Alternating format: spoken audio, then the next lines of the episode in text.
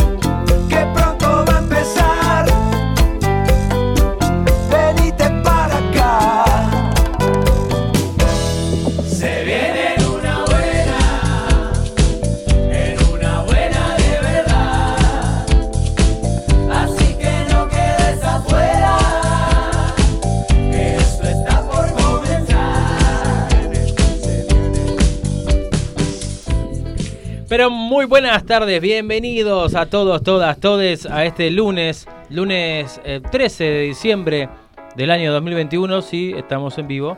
Eh, sí, se viene una tormenta muy linda que seguramente va a caer en la noche o en la madrugada del martes. Y sí, este es el anteúltimo programa de este ciclo 2021, número 184 de esta historia y que va a terminar en un número, no es, no es redondo, pero ahí, 185 es un lindo número.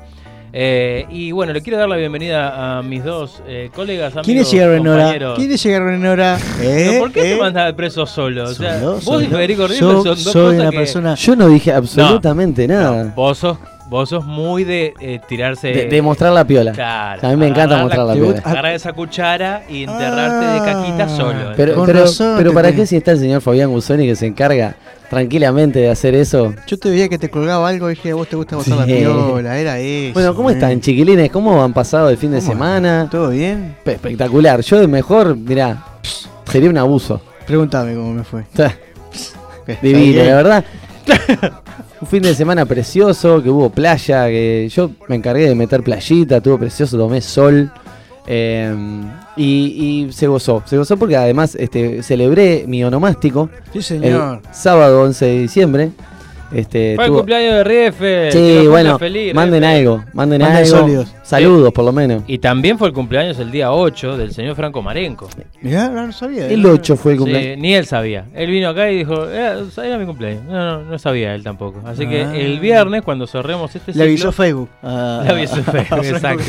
le avisó se, que era su se cumpleaños. sorprendió a sí mismo. Claro, eh, así que el viernes que viene vamos a estar conmemorando los onomásticos de Riefel, eh, Marenco y bueno, los Y que vengan festejar el mío, porque el mío es el 8 de febrero, no creo que estemos al aire. Exacto, bueno, festejamos también el de Fabián Guzón. Ahí va. Y hoy, sólido. hoy es el cumpleaños de eh, dos grandes amigos a, quien- a quienes quiero darles saludos.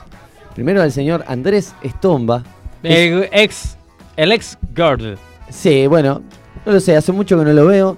Y es, y es el cumpleaños de la señorita Florencia Rivas, a quien le mando un saludo enorme también. Le mandamos un beso a ella. Y, y bueno, vos sabés que hoy se conmemoran cosas. Hay, hay una efeméride muy interesante que venía. Che, cuento la que yo te- te- Pues, tenemos varias. un día, un día como hoy, pero de 1997, Hace 24 años, sí. probaba mi, mi primer cigarro. Pero perdón, ¿cómo lo tenés tan internalizado el porque la fecha? igual la Porque también fue el primer día que me entregaron el carnet en el liceo. O sea, el último carnet de que sabías cómo te iba a ir el, el- el fin de año. Igual me sorprende que también sepas esa fecha. Sí, Bueno, no pero me pasa que quizás una cosa unida con la otra todo- genera quedó- ese combo y, Este, y- y genera. aparte de- y, de- y también se acuerda cuándo dejó. Y lo dejé de fumar un 8 de febrero del 2006. Ese combo Camagüey de efemérides es, eh, es excelente. ¿Por qué? Porque ahora hablando del cumpleaños, porque el 8 de febrero Claro, es su cumpleaños. Por eso me acuerdo que dejé Y por el día eso- de mi cumpleaños dejé de fumar. Me regalé eh, dejar de fumar. Me regalé salud. Me regalé salud. Está. Exactamente. Sí. Otra de las cosas. ¿Volviste a fumar alguna vez? No, jamás nunca. Ah, bueno, está. Eh, Rieffel, otra de las cosas. Otra de las cosas que se conmemoran eh, un día como el de hoy. Eh, Ustedes saben que la Segunda Guerra Mundial, las primeras batallas, o la, si no es la primera batalla que se dio de la Segunda Guerra Mundial, sucedió en el Gran Río de la Plata. No, no lo sabía. Bueno, Sí, señor. La primera batalla naval. en 1942. 1939. Ah, Ahí empezó la Segunda Guerra Mundial. Y en el Río de la Plata, eh, que acá dice, en la entrada del río más ancho del mundo se produce el primer combate naval de la Segunda Guerra. Y el único que tuvo lugar en América del Sur durante Era- el conflicto. Era ese que decían A4, así. sí, ¿eso? exactamente. Pero era de naval. batalla un poco más realista. Ah, ta, ta. Sí. Eh, y el acorazado de bolsillo Admiral Graf Spee enfrenta a tres buques británicos, el Exeter, el Aquiles y el Ajax. Ah, hecho al revés. El Ajax, el Aquiles y y Exeter. Después del combate y con serias averías, el buque, el buque alemán atracó en Montevideo y la presión inglesa le obliga a volver a zarpar. El capitán Hans eh, Langdorff, así como Claro. dice más o menos el apellido, zarpó y ordenó abordar a los tripulantes a otro barco e hizo explotar el Graf Spee, tras lo cual se suicidó en Buenos Aires este capitán Se suicidó. Sí, y la tripulación quedó internada en Argentina y muchos de ellos se radicaron en ese país. Lo Ponele. suicidaron. Ponele que se suicidó. Ponele, sí, o ponele que capaz que tiró esa fruta y se escondió. Hasta hace poco estaba eh, muy en boga el descubrimiento del águila del Graf Spee, que estuvo hundido tantos, tantos años, y varias personas se metieron en esa búsqueda de encontrar el, tesoro y lo encontraron, claro. Están sí, por sí. vender ahora. Me imagino que es un, tesoro más que nada por lo, por lo, por lo bélico, por lo histórico, que por lo, lo que, lo que vale económicamente. Capaz que Claro. debe ser de una chapa. Tiene un valor económico, pero por la historia y no por el, por, por el aparato en sí. O por el cosa. cosa. Yo recuerdo que alguien nos comentó, no me acuerdo si fue una nota o qué, que hay una serie que están haciendo con respecto a esto, al Graf Spee. Ah, No sé si ya la terminaron, si ya mm, no he visto nada, Eh, pero fue Charlie, eh, fue Parker, no iba a ser Charlie Parker, no, pero fue Diego, Diego, Diego Parker. Parker, exactamente. Diego Parker, sí, sí, sí. Diego Parker, el director de la, La de teoría de los La vidrios teoría de los rotos. vidrios rotos. Exacto. Exactamente. Bueno, así que no sé, capaz que la estrenan en estos días y que, que- que se conmemora unos cuantos añitos de este evento. Vaya evento, ¿no? Vaya evento. Vaya evento, vaya. Ahora, ¿Qué, qué vinieron vinieron a jeder acá, no? A, pelearse acá. ¿Qué, qué te van a no sé qué andaban Ah, haciendo por estos lados. No, no sé, no sé. Algo hay acá. Porque eh, de- de- toda la, la, la, la estaba allá y te venís para acá a pelear. Algo, algo hay, algo hay. Igual yo, yo Y la- eh, la- cuando... Yo pienso que se le venían a dar a los británicos por estos lados porque estaban acá. Eh, y, y lo- y si fueron vinieron a buscar lana y salieron hundidos. Yo estaba convencido que la guerra, la Segunda Guerra Mundial había arrancado en 1942 y terminó en 45, pero No. puede ser un error Claro. de concepto mío. Quizás la guerra sea así, tiene. No, en el 42 ingresa a Estados Unidos. Eso es lo que vos tenés marcado. A la guerra. En el 42 fue el, el Pearl Harbor. Y ahí, a partir de ese momento, in- ingresa a Estados Unidos a la guerra. O sea que para, para el resto del mundo o para Estados Unidos mismo, eh, la guerra empieza cuando eh, se meten ellos. ¿Y ustedes saben que Uruguay le declaró la guerra a Alemania? Y los alemanes Sí, se rieron. Claro, pero ¿saben una cosa? Leyeron la de Nelson. Tiene, tiene, tiene un dato importante el que Uruguay haya declarado la guerra, hasta, a- a- a- haya estado en guerra y haya declarado. Porque, ¿qué pasa? Todos los soldados que se retiraron en, en esos, pe- después de esa guerra eh, cobraron jubilación de eh, excombatientes de guerra. Ah, Por el solo hecho de estar del, Ah. Estado haber, cobra- haber declarados eh, en guerra. Acá la señorita Frikipedia me dice que la Segunda Guerra Mundial fue un conflicto militar global que se desarrolló entre 1939 Ajá. y 1945. O sea que, Soy un burro. no, pero, pero yo también la tenía igual, ¿eh? O sea, yo, a mí me sorprendió este dato, pero quizás, como claro, todo el mundo la tiene entre el 42 y el 45, pero porque como fue que empezaron la, La parte fuerte. la parte fuerte. Esto fue como un. con- O sea, y- e incluso seguramente la guerra em- em- haya empezado desde antes. El conflicto en sí. Sí, en- sí, en realidad fue con la, la invasión de, de Alemania a Polonia. Que. Ajá, y que eso yo no sé cuándo fue, vos tenés idea. Bueno, fue en el 39, pero Mismo en el ya 39. venían con tensiones, con tensiones y, y- Hipertensión. hipertensiones.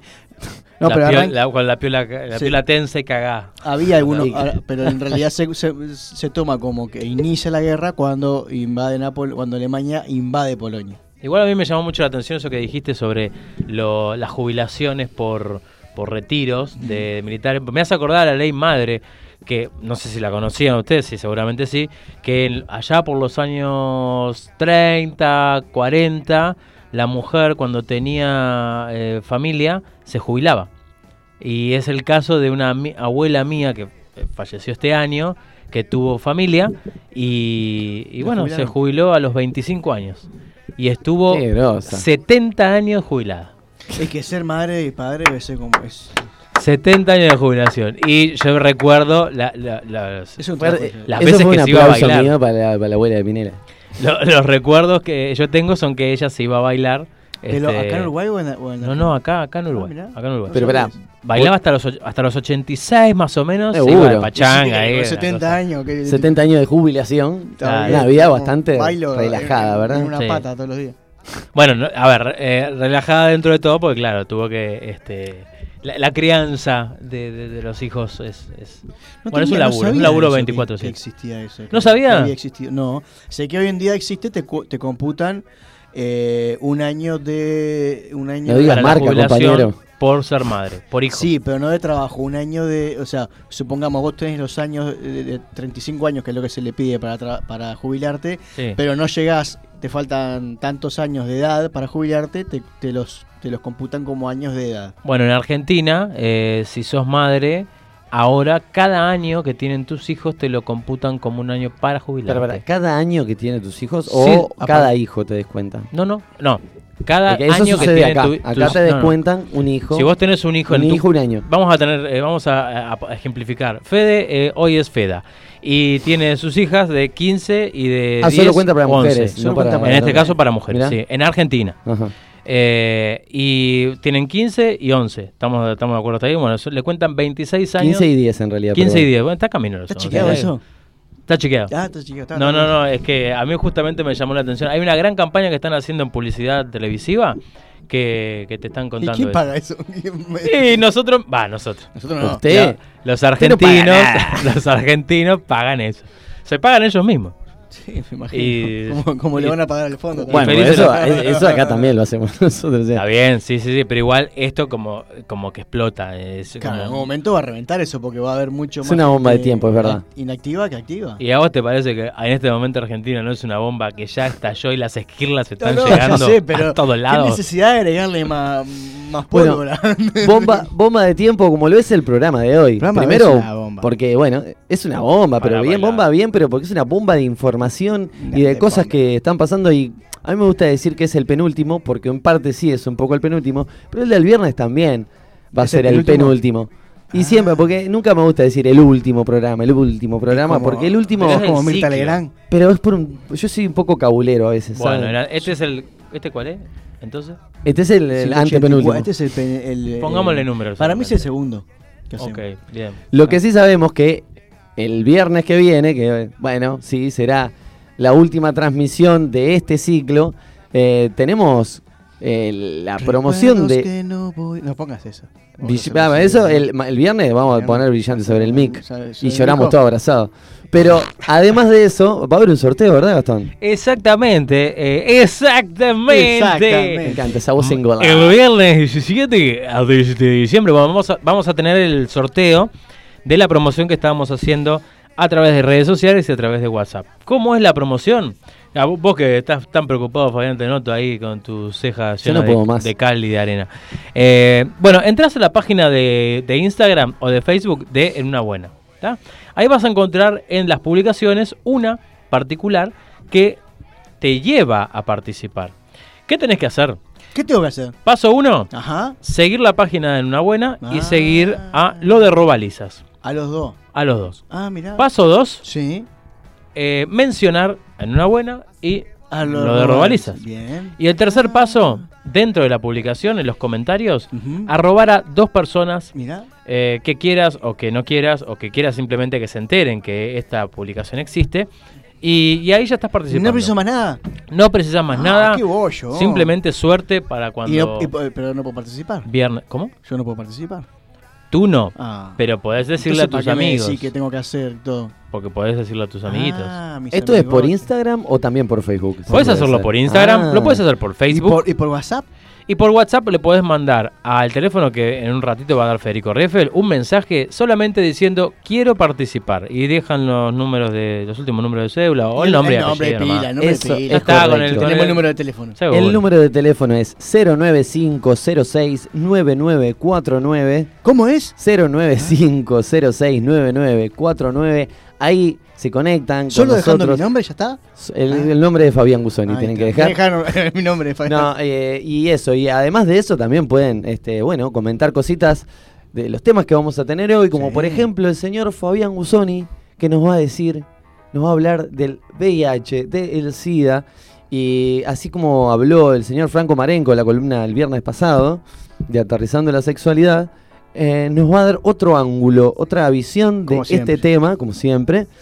Eh, y, y luego se va a despachar con un descubridor, ¿puede ser? Nos vamos a, eh, vamos a despachar con un descubridor. Vamos a hablar de, del- En realidad vamos a tomar como, como excusa el VIH para profundizar en, en lo que tiene que ver con, con todos los virus en general, pero, pero poniendo énfasis en, en- en el SIDA y en el VIH. Y después vamos a tener un descubridor que el otro día me encontré boludeando en las ¿Qué redes. te encontraste? Un- me encontré con una religión la cual no sabía que existía y que No me me digas pare- nada, la de Maradona. No. No, no, no, no. Tampoco no, es la igre- la iglesia es- patólica, es- es porque- una, es Por una el de Pátula. No, no, no. ¿Sabías que existe la iglesia patólica? No. ¿De qué? ¿De los patos? Bueno, yo cuando estuve por Madrid con la señorita Paula de Alba, visité una... ¿El pato filiol? No, escuchá. Eh, encontré, o encontramos, o sea, no la encontramos. eh, Paula ya sabía que existía, pero eh, eh, es una iglesia que le hace honor al Vaticano y es una iglesia que tiene... ¿Qué es eh, se por los patos de goma, ¿viste los patos de goma amarillos? Eh, bueno, entonces es una iglesia que venera y adora a, a los patitos de goma, esos patitos de goma con los que te bañás. en la- Entonces hablan de la iglesia católica y del Vaticano. ¿Alguna eh, vez se bañaron con un pato de goma? Yo me he bañado con algún pescado. pero- Eso es una degeneración. Ah. Tampoco, Cuando te tirás al río, nunca te tiraste, nunca te tiraste con las mojarritas ahí. que te- tampoco es el pastafarismo, que es otra religión que existe. ¿Qué es que para las pastas Sí, eh, bueno, un poco eh, hablando de, de- en vez de Rastafari, ahora es el Pastafari. El Y Pastafari. tiene toda una, una, una religión alrededor así, pero en este caso es otra. ¿Cuál Sí, es? se llama la- el zoroastrismo. Zoroastrismo y que parece que es mucho más antigua que el catolicismo. Sí, y me quedé sin retorno, no importa. Este, Pero si te tendrías que escuchar a vos solito. Sí, me tengo que escuchar a mí solo, ya está. Este, y vamos a hablar de eso porque es la, incluso la primera eh, religión monoteísta de, de la historia. Que está La registrada. ¿no? primera. La primera. Mucho. porque al- eh, Qué interesante. Sí, bastante interesante. Y lo que vamos a ver es qué coincidencia. Paralelismos, qué ¿no? casualidades, entre comillas, tiene con los relatos que podemos ver en las, en las religiones que existen hoy en día, las, las- por lo menos las tres eh, religiones monoteístas más importantes, ¿no? El, el- el cristianismo, el judaísmo y el, el islam. Bueno, todo eso y chistes acertados y desacertados de Fabián Sí. Gusoni eh, y- o de Esther Ferreira también, ¿por qué no? Que hace de los buenos, eh, que está del otro lado del vidrio. Atenta al Sí, programa sí, sí, sí. Y eh, también, eh, bueno, la selección musical del señor Fabián Gusoni, ¿verdad? La, exactamente, una selección es como la de la de Pasarela del 98. Pero Eh, todo linkea con el fútbol. Tremenda selección con Selección. Vicente Sánchez. Este, Vicente Sánchez Sí, y Pasarela del 98. Sí, fue Pero no se juntan en ningún lado. Sí, Son sí, como- fue citado. Vicente Sánchez Fue jugó. citado por, Sí, por pará, Pasarela pará. cuando Pasarela. Vicente Sánchez no, no, antes de pará, dejá de decir bobadas. Primero, Pasarela fue técnico de la selección uruguaya después del año 98, porque en el 98 fue técnico de Argentina. Claro. Por lo tanto, el 99. Estaba Pú ahí en el 98, por lo ¿no? tanto, exacto. Por lo tanto, eh, el señor Daniel Pasarela estuvo con el señor Vicente Chánchez Chanches. haciendo las eliminatorias para el, Del Mundial 99. 2002. Sí, sí, jugó, sí, sí, sí. Así que Vicente aflójele, aflójele. ¿Qué dije yo, 98? 98. No, y además, mentira, es más, fue en el 2000. A ver qué sabe más que yo este. Parece Se- que yo, no me animo a discutir ay, con él. ay, no, no, Así no, como él no, nos se anima a discutir conmigo sobre bandas, música No, y no, todas esas cosas, nada. yo no me animo a discutir con él de fútbol porque es bastante enfermito. De, con- con no, ¿quién tema. dijo? Sí, A- sí. Ayer a las once y media de la noche era el único enfermo de, de, de mi, de mi cuadra y se escuchó un estruendo que era mi grito, un grito de gol. Nada más. No era de color celeste. No voy a decir más nada. ¿No era un grito de gol de ¿Gol color rojo? celeste? ¿Un gol rojo? Un gol en el minuto 96 de un partido. De la camiseta que tiene Son una de placa esos- en el corazón. Claro. Ah. Son de esos que vos decís, Porque él es una hormiguita colorada. vale la pena, vale la pena gritarlo. Bueno, nada, eh, Fabián, eh, la, la música no tiene que ver con Vicente Sánchez, no, No. tiene que ver con Pasarela. No tiene que ver con pasar- Sí tiene que ver con, con, con la bomba que, que va a ser el programa, ¿no? Va- ah, mirá la bomba tucumana, ¿por qué no? Esther, vea, Esther, Esther ya se está presignando por las dudas porque ya le, le- le tiene miedo a la selección musical del señor Fabián. Como vamos, a hablar, amarilla. como vamos a hablar de cosas que, que, que atañen al, al ser humano y a, la tecnología y a las religiones y el dualismo y todo eso, traje el cuarteto de Nos. Ah, menos mal. Y vamos a escuchar un contrapunto entre el hombre y la computadora. Fantástico tema. Así que nos vamos escuchando el cuarteto de Nos.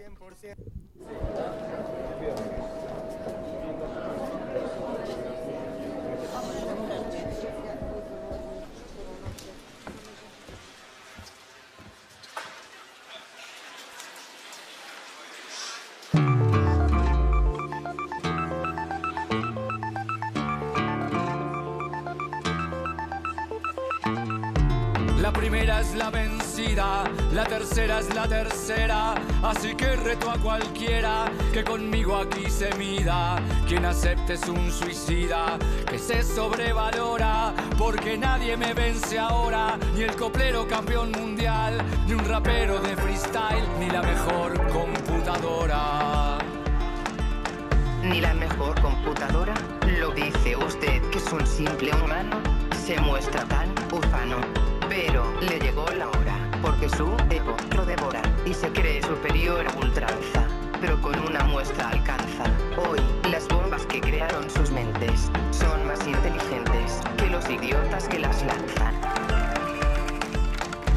Los idiotas que las lanzan a mí no me representan, pero a los que las inventan quizás debas tu confianza.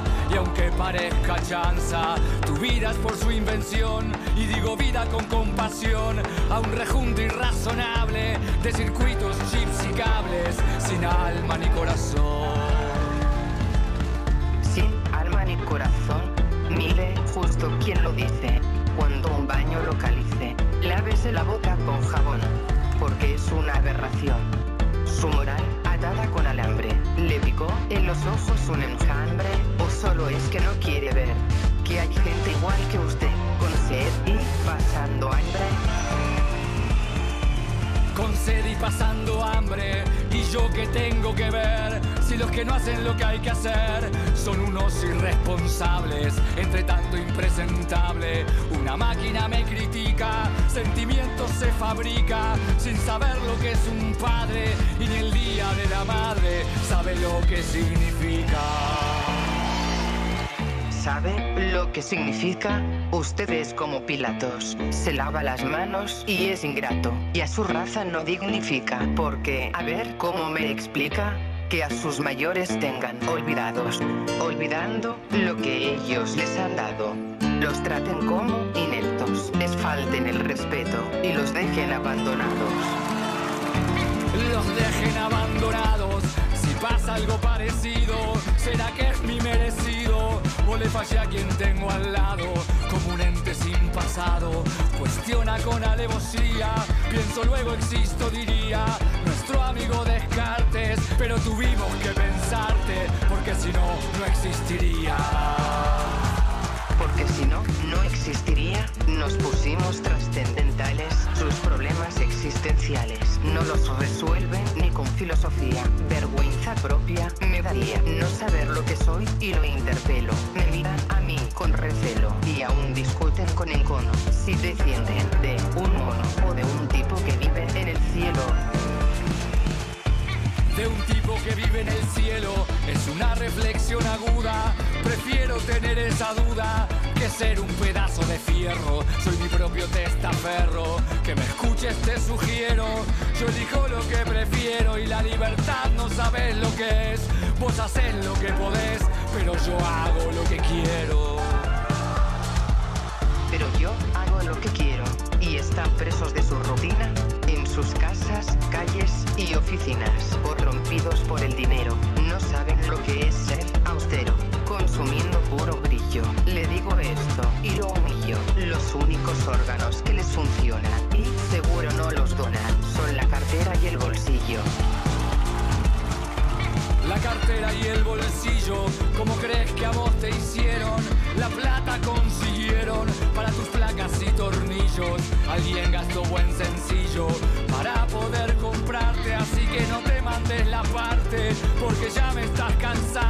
seriamente estoy pensando en breve desenchufarte. En breve, desenchufarme, qué simple que es su ciencia. Recurrir a la violencia como argumento para silenciarme. Pero no pienso callarme, y más temprano que tarde. Veo que mi alegato le arde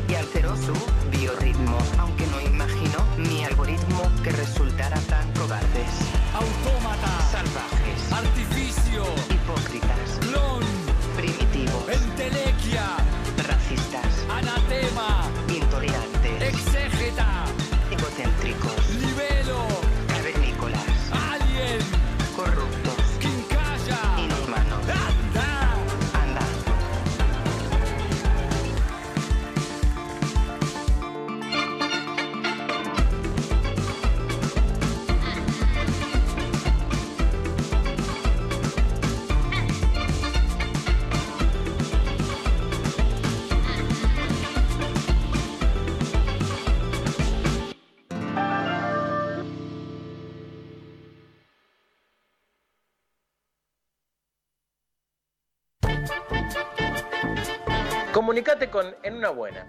WhatsApp 094 90 10 07. Mail en una buena magazine arroba gmail.com. Instagram arroba en una buena. Facebook, en una buena.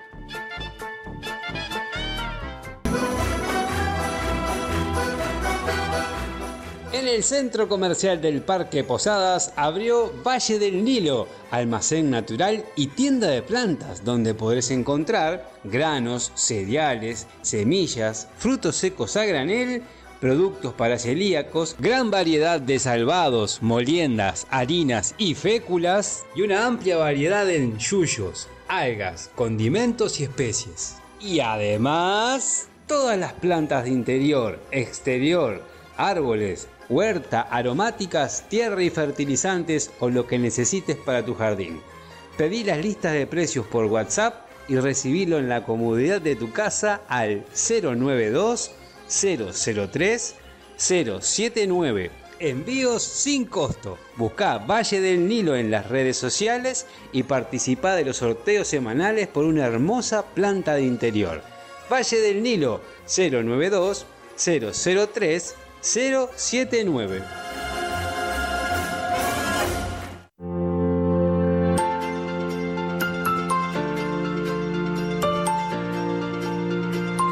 Con En una buena obtienes información y diversión ilimitadas. Hablar de límites me recuerda a la historia de nuestro amigo Robert. Él quiso romper los límites de la gravedad y saltó de un noveno piso con su bicicleta para hacer un truco. En su recuperación con quietud absoluta, escuchó todos los podcasts de En una buena. Haz como Robert. Escucha todos nuestros programas en vivo y on demand, pero sin la necesidad de saltar de un noveno piso.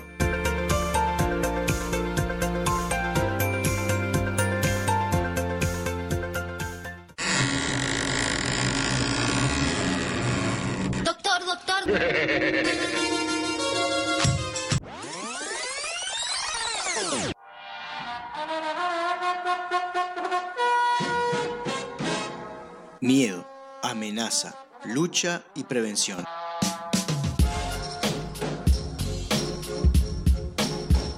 Todos conceptos asociados a la salud, sin embargo, nada más alejado de ella.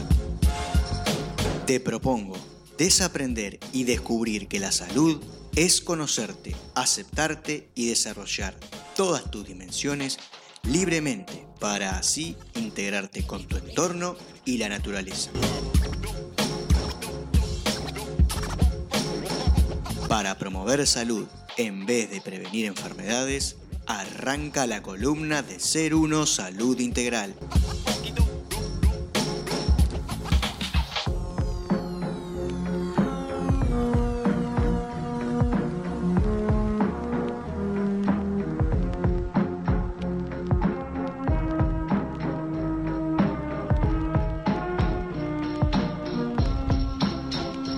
Tengo el agrado y el placer de tener a mi derecha al productor loco.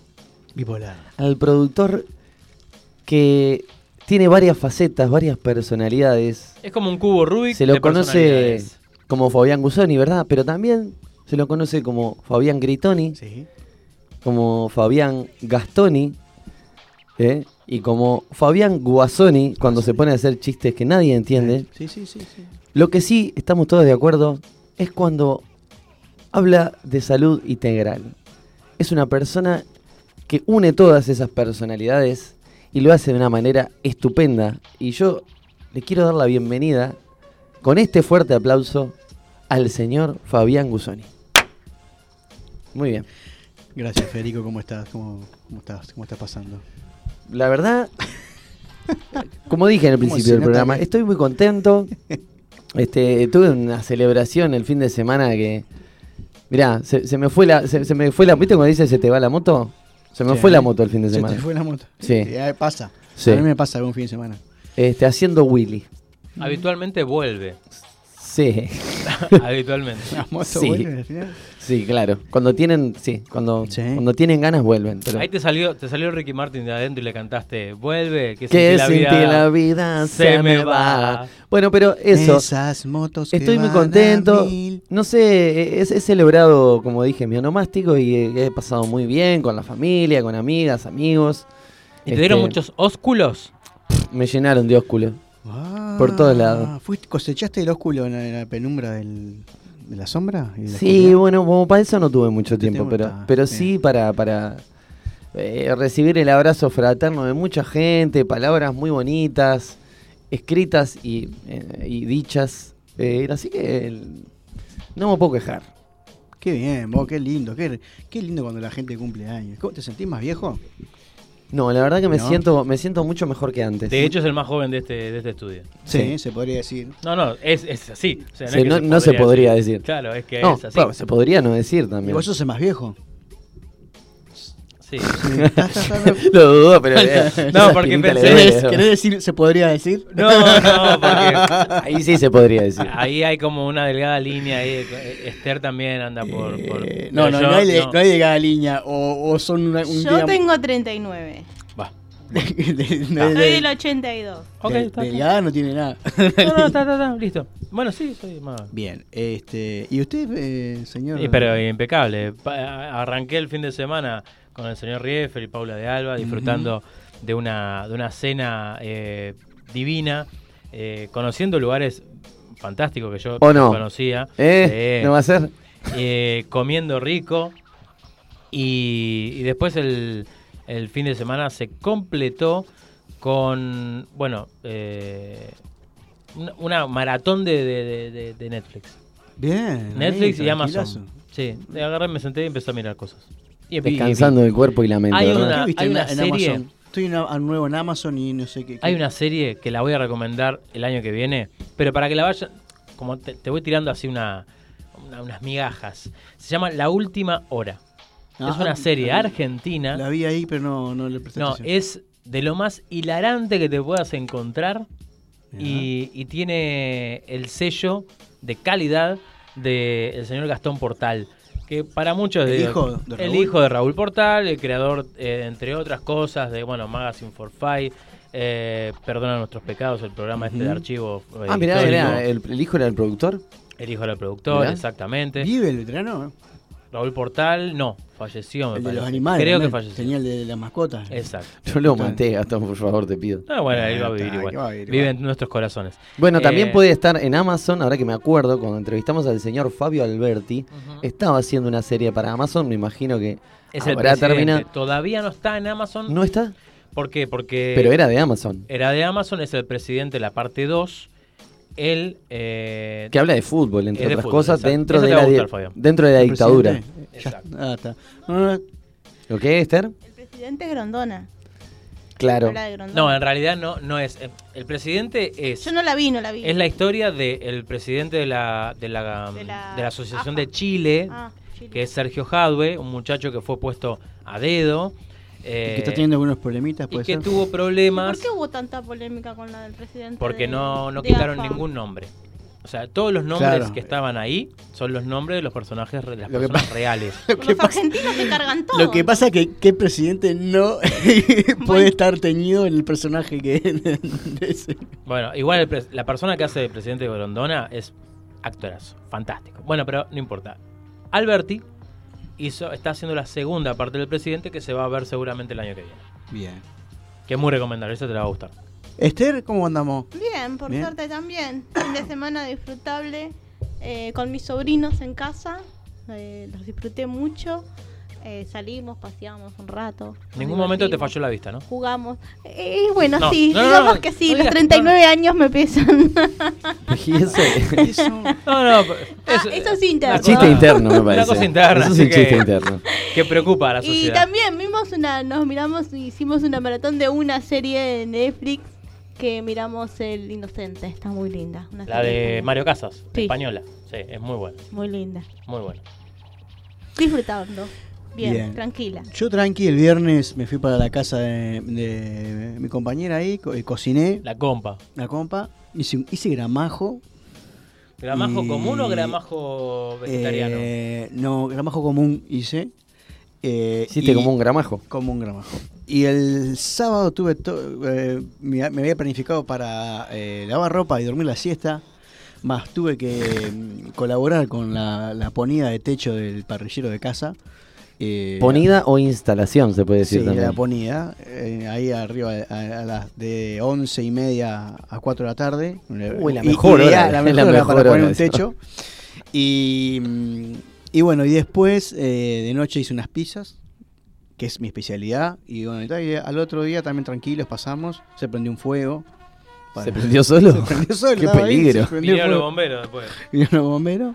Y este, nada, pero pasé bastante tranquilo el domingo. Y nada, y hoy arrancamos una- un lunes otra vez. Uy, gran lunes otra vez. ¿Viste cuando el lunes arranca y se arranca Empe- con. Empezó muy cuesta arriba y terminó igual cuesta arriba. Pero bien, bien, disfruta, se disfruta. No ha terminado igual. No el lunes terminado, po- démosle la oportunidad. Tengo al la oportunidad de que se puede, que puede hacer un poquito más cuesta arriba todavía. Sí, ahora cuando eh, vaya a buscar el vehículo me vas a llevar a caballito. ¿Sabes cómo se va a hacer cuesta arriba eso? Una cosa fantástica. Bien, gente, vamos a, a empezar a tratar este tema. Eh, quiero, vamos a tratarlo. Sé que algunas cosas que voy a decir quizás eh, sean contrapuestas con lo que tenemos como concepto de, de- del SIDA. Yo- Decís que puede herir susceptibilidades del conocimiento de otras personas. Sí, sí, sí, puede. eh, le- eh, al que se sienta eh, inquieto. Vengan a buscarlo, Fabián. No, o pueden No, mandar como- mensajes digo, al no, mensajes- 095-069949 y podemos. Esto no es. No hay verdades absolutas No, nunca lo que, acá en este Lo que espacio. sí quiero, quiero decir y antes de arrancar es que todo lo que, lo que yo voy a volcar es información estudiada de Hammer, con, con pacientes estudiados, con eh, tesis realizadas y comprobación. Y traigo testimonios de personas incluso y eh, otro tipo. Yo en, el- mis redes publiqué eh, en VIH el traje, el- traje invisible de la industria farmacéutica. Porque quería arrancar con un cuento que capaz que ustedes ya lo conocen, que es de una, una especie de fábula, no fábula no porque las fábulas son de animales, pero un, un- un cuento que había un emperador al que le gustaban mucho los trajes. Entonces un día llegaron eh, unos sastres, que eran unos desastres, porque eran unos timadores, don- diciéndole que ellos tenían la capacidad de hacer un traje con tela invisible. Sí, sí, sí, sí. ¿Lo Conozco ese cuento, lo leía de ¿Vos lo niño. conocés? Yo no, Bueno, entonces, ¿Esther, vos lo conocés? El- se Bien, se llama el traje del, del, el del- traje del del emperador. emperador. Y incluso busquen también hay un video que se llama El nuevo virus del emperador, que no sé, ya no se encuentra en YouTube, pero lo pueden encontrar en Audacity o en alguna otra plataforma de, de videos que no sea YouTube. Y entonces le dijeron que esa eh, era invisible y que solo podía ser perci- eh, percibido por personas muy inteligentes, capaces o que tengan, que sean, este, que condigan con, con el cargo que corresponda, ¿no? Entonces, eh, el, el emperador le dijo ¿Vas a que sí, spoilear el vamos a- cuento? No, lo voy a decir el cuento. Ah, bien, bien. Eh, lo voy a contar. Entonces el, el em- el emperador le encarga que hagan un, un traje para él, de, un traje invisible. A los días manda a un, a un emisario, porque no se animaba a ir él, porque iba a ir él y capaz que no, no lo veía. Entonces manda a un emisario a que vea el traje. Entonces el emisario va y no había nada. Claro, esta- eh, los todo- sastres le mostraban ahí le la tela, todo. El telar y acá está, la- acá está el hilo. Pero no había nada, no se veía nada. Eh, pero este, este asesor, para no quedar como un, idiota y, y que lo echaran del- del- de su trabajo, fue y le dijo, sí, lo vi, está quedando precioso. No No sabe qué traje. Así mandó como tres o cuatro emisarios, para hacerlo corto el cuento, hasta que en un momento él decide ir por su, por su cuenta y claro, llega y no hay nada, no ve nada. Pero... Se lo no- probó. pero para no quedar como un rey imbécil y, y- y incapaz, siguió con esa... eh, eh, Incluso comentó, vos sabés que me parecía que está medio corto de que está- está- sí, lo, lo- lo siento medio apretado de, de la cintura, dijo. Llegó con la Entonces, lógica circense y dijo, me la voy los, a probar. los, eh, los, los sastres lo animaron a que en la próxima fiesta, en la fiesta en donde el, el rey salía y, y hacía como una, una vuelta por el pueblo, usara el traje este, ¿no? Cosa que el rey aceptó. Y bueno, sale el, el sast- sale el, mm, el rey con su traje, se lo hacen toda la mímica, le ponen la camisa, le ponen el chaleco, todo, ¿no? Y sale. Resulta que todo el mundo, el pueblo sabía de este traje y nadie, obviamente, nadie iba a tener el atrevimiento de decir. eh, Las agallas suficientes. Las agallas suficientes para decir que, que ese sastre, eh, que no veían nada porque iban a quedar también como unos incapaces, unos inútiles y podían terminar muertos. Entonces, hasta que en un momento un niño, mientras todo el mundo decía, ay, qué lindo, qué lindo, no sé qué, pim, pum, pam, la, la, la, la, la, la, este, dice, pero está desnudo. dice La inocencia. El niño, exacto, la inocencia. Y eh, nada, esa es, eh, es la historia en donde a partir de que el niño empezó a decir que estaba desnudo, se empezó a, a Ahí desatar. los sastres empezaron a armar el bolso y a correr. Ahí empezaron. porque, claro, un- un- Con dinero visible. Entonces, la, la- ¿por qué traigo esta anécdota? Porque con, con los virus y con el SIDA particularmente, desde la, la sabiduría de Hammer eh, se maneja la misma eh, metáfora. Es algo que está a la vista, pero que pocos eh, lo logran cuestionar en esto de que no se puede cuestio- cuestionar ciertas, ciertos consensos en vez de verdades. Y bueno, la idea es que... Sí, bien. el, el, eh, Te acomodé el retorno, Fabián. O sea que. ¿cuál sería la, la verdad que tendríamos que cuestionar? La verdad que existencia la del exi- SIDA? No, vamos a par- vamos a, par- a partir por aclarar que eh, Hammer no dice que, la- que el SIDA no existe. Lo que cuestiona Hammer de este, no solo de este virus, sino de todos los virus, es que los virus existan de la manera que nosotros creemos que existen.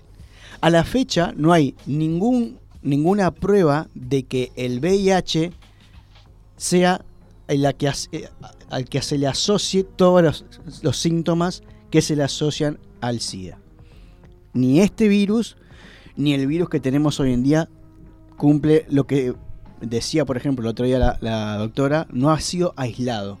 ¿Qué quiere decir que no, que no ha sido aislado? La, pediatra Laura Laura Domínguez, Domínguez, que fue que- la otra vez. sí. aislar un, una un, una- un ge- un patógeno se llama, es sacarlo de, un- de una, una de una persona enferma, ponerlo en, en un cultivo sano, que no se contamine, inyectárselo en un animal, que ese animal enferme con los síntomas que se le atribuyen a ese, a ese patógeno, volver a sacar otra muestra, volver a cultivar e insertárselo en un paciente sano, adulto. Eso, ¿Y ahí qué debería pasar? ahí debería Enfermarse. enfermarse. Eso no se ha hecho con ningún virus. Por la sencilla razón que un virus no es un ser vivo independiente. ¿Qué quiere decir que no es un ser vivo independiente? Si vos lo sacás de su ambiente, Muere. se muere. Es como un parásito. Es casi un parásito. ¿tá? Entonces, al día de hoy, no hay prueba científica de que un virus sea, esté asociado a un...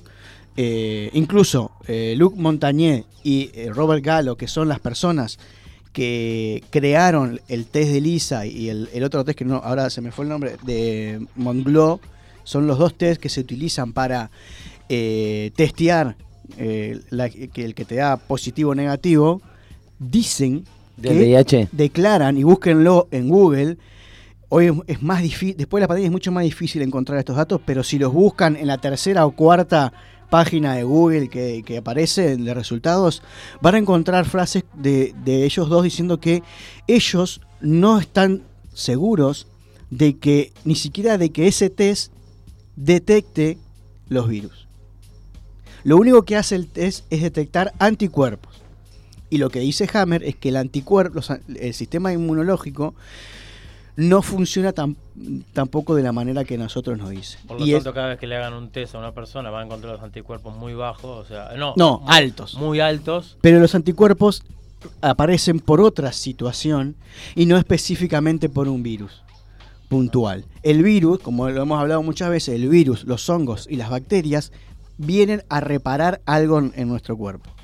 Entonces, nada tienen que ver los anticuerpos en relación con los virus. El anticuerpo lo que hace es preparar al cuerpo para futuras, eh, ¿se acuerdan cuando hablamos del conflicto y de la reparación? Bueno, para futuros conflictos, pero no para atacar a un virus, a un hongo. o va. Yo tenía entendido eso, como que se preparaba a decir, bueno, me entra este tipo de cuerpo extraño que no es de este organismo y genero los anticuerpos para combatir ese cuerpo extraño. Claro, lo- los que, por ejemplo, lo- lo- los, los que hablamos, los que hablan desde la medicina germánica ponen el, el ejemplo para refutar esa teoría del del, de la, del ay se me fue el nombre de los anticuerpos del sistema inmunológico con dic- diciendo por qué no se activan los anticuerpos cuando hay un cuerpo extraño como un feto en, el, en el- en el cuerpo de, de un- de una persona, ¿no? Bueno, es una pregunta que yo no sé si puedo responder, No, pero es, es- es que es, la pre- lo- la- es preguntas que nadie ha respondido a- hasta el día de hoy. Hay un artículo que yo subí en mis redes que se llama que habla del sistema inmunológico y, y ahí pueden ingresen y vean, es, un, es un- una recopilación de distintos estudios de distintos eh, científicos que demuestran que el sistema inmunológico no es que no exista, sino que funciona de otra manera. Voy a traer, hay dos casos. Un caso que lo traje, que es un audio que, traje que vamos a compartir ahora, que son 4 o 5 minutos, de un testimonio de Papalopoulos, se llama la, la señora, que, que va a ser, que va a ser entrevistada, en donde ella cuenta que eh, ha sido diagnosticada con VIH positivo y nunca ha tenido, nunca se ha hecho un tratamiento. Y, a- y es- tiene ¿Tratamiento o test? se hizo el, se hizo el test y dio positivo. y le dio positivo. No solo que se hace el, le dio positivo y no se trató, sino que lleva una documentación. Pueden buscarlo en, en el canal de YouTube mío. Está el video con la persona hablando en, en- en un canal alemán donde muestra incluso pruebas de que el mismo eh, prospecto del test de ELISA, que es el test que se utiliza, dice que no garantiza que, con- que- que ese test encuentre, a- a- ni siquiera que encuentre anticuerpos de, para o ese. sea, no solo el no el virus, sino los los anticuerpos. Así que, eh, ¿escuchamos el, el audio? A ver. Acerca del SIDA hay esperanza. Vamos a tratar sobre ello esta noche. La señora Papagianidou, periodista, es una expaciente de SIDA y habla abiertamente. Hablará de Zulusha y les ofrecerá lo que les decía antes, esperanza. En cualquier caso, tuve auténtico SIDA durante 12 años. Sufrí todo tipo de enfermedades. Regresé al mundo exterior y ahora estoy perfectamente sana sin la ayuda de médicos ni de medicamentos. Señoras y señores, aquí está el marido de la señora Papagianidou, tres años casado. Ciertamente sabe que había un problema. ¿Cómo se enfrentó a ello? Preguntémoselo. He estado estudiando este asunto desde 1984 y sé que ser seropositivo no significa que estés enfermo o que haya un virus. Así que sabía que ella no tenía nada. Gilles me mostró el otro lado del SIDA en 2006. Fue tal shock para mí aprender que existía otro punto de vista sobre el SIDA después de todo lo que había sufrido durante esos duros años. Gilles me mostró que el test que me habían realizado no detecta el virus VIH porque ese virus nunca ha sido encontrado en ningún lado. Aquí está la caja del kit de test de los laboratorios Abbott. El doctor Gallo desarrolló este test de anticuerpos junto con los laboratorios Abbott. Este test, lo mismo que otros usados con este propósito, advierte en su etiquetado que nunca se nos muestra. A día de hoy no hay ningún estándar reconocido para establecer la presencia o ausencia de anticuerpos VIH-1 en sangre humana. Está escrito por los fabricantes. Este apartado nunca se muestra a nadie. Y respecto al ministro de Salud, le envió una solicitud oficial hace dos años, pidiéndole que presentara pruebas. ¿Cuándo fue aislado el virus? ¿Dónde está el experimento científico probando la existencia del VIH? ¿Y qué tal entidad causa la muerte de células inmunológicas? Lo importante es, está diciendo... Me gustaría presentarle evidencia de un fraude científico. Dice que hay un fraude científico con el SIDA. Déjeme mostrarle la evidencia. Ella presenta el original del artículo científico del doctor Gallo, en el que tachó todo aquello que no le gustaba, y en ningún lugar se aportan pruebas concluyentes. Dice aquí, a pesar del inmenso esfuerzo de investigación, el agente causal del SIDA aún no ha sido identificado. Borró esas dos líneas y envió el papel para que se publicara en la revista Science. Me gustaría decir que yo no soy un caso excepcional o raro. Solo soy distinta porque hablo públicamente de ello. Hay miles como yo en todo el mundo que han abandonado la medicación. ¿Por qué has decidido hablar públicamente? Lo encuentro osado y valiente. Pero desde que esta documentación cayó en mis manos, no podía permanecer callada. Te dices a ti misma, esto no es posible y quiero discutirlo con otras personas. Somos humanos. ¿Debería guardarme esta evidencia en casa, solo para mí? A los pacientes de SIDA se les prescribe, entre otros, el medicamento AZT, que desafortunadamente es altamente tóxico y que lleva una calavera dibujada en el envase. Un factor de mortalidad decisivo es el diagnóstico del médico, junto con el pronóstico de muerte debido al SIDA. El paciente entra en una permanente actividad conflictiva, no puede descansar y se consumirá. ¿Con su marido tiene relaciones sexuales normales? Absolutamente normales. ¿En condón? Nada de condón, porque sabemos que con el SIDA, si estás bien informado, vives, y si no lo estás, mueres. Así que infórmense. ¿Desde cuándo está usted infectada? Desde 1985, virtualmente desde el inicio del SIDA. Mi historia coincide con él. Verificado a través de exámenes. Sí, ha dado usted positivo. Sí, se puso enferma, pero está viva, casada desde hace tres años ahora. Tiene relaciones sexuales normales con su marido, que no ha sido infectado. Dice, estoy viviendo, estoy estupendo.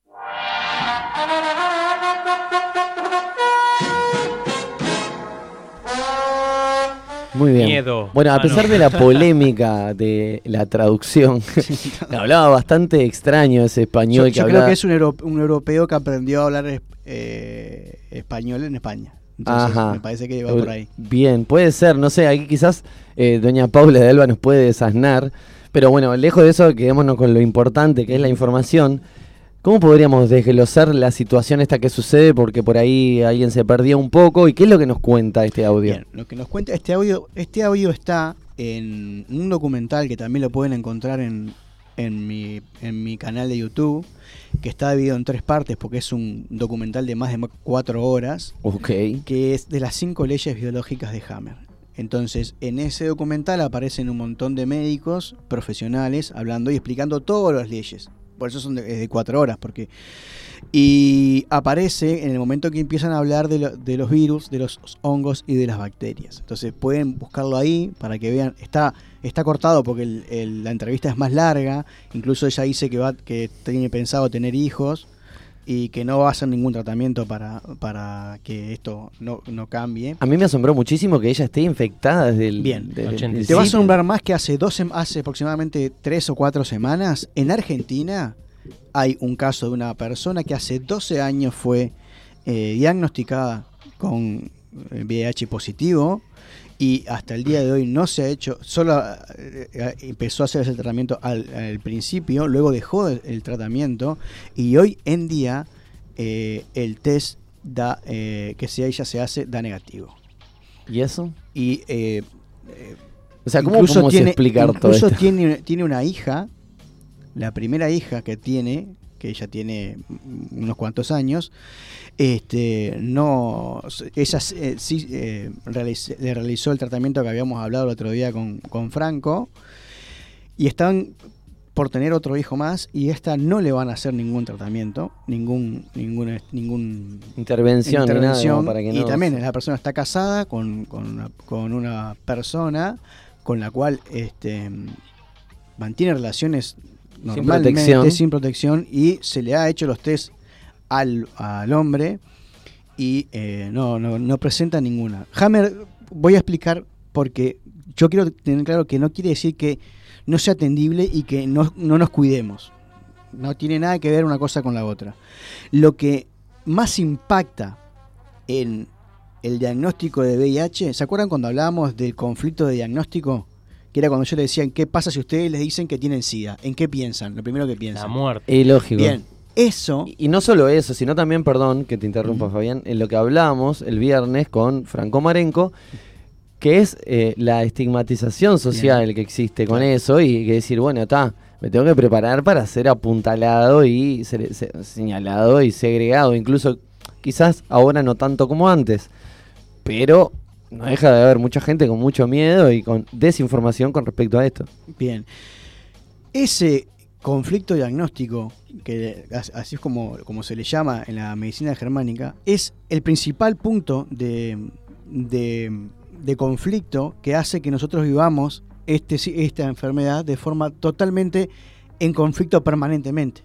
Porque como es algo que no tiene cura, que no sabemos de qué me voy a morir, porque nadie se muere de, de SIDA, uno se muere de, de otras cosas asociadas Claro, de la insuficiencia de, anticuerpos, de una- sí, pero de defensa, quise decir, lo, increíble, lo increíble de esta situación es que sí hay una generación de, de anticuerpos, que sí existe, que, que Hammer logró documentar y descubrir que en las personas que aparecían positivo a anticuerpos de VIH-Sida, descubrió que había un con- previo un conflicto de eh, territorio habían vivido un conflicto de territorio asociado a, eh, ¿se acuerdan que yo lo había dicho una vez? Al Sí. olor del esmelma.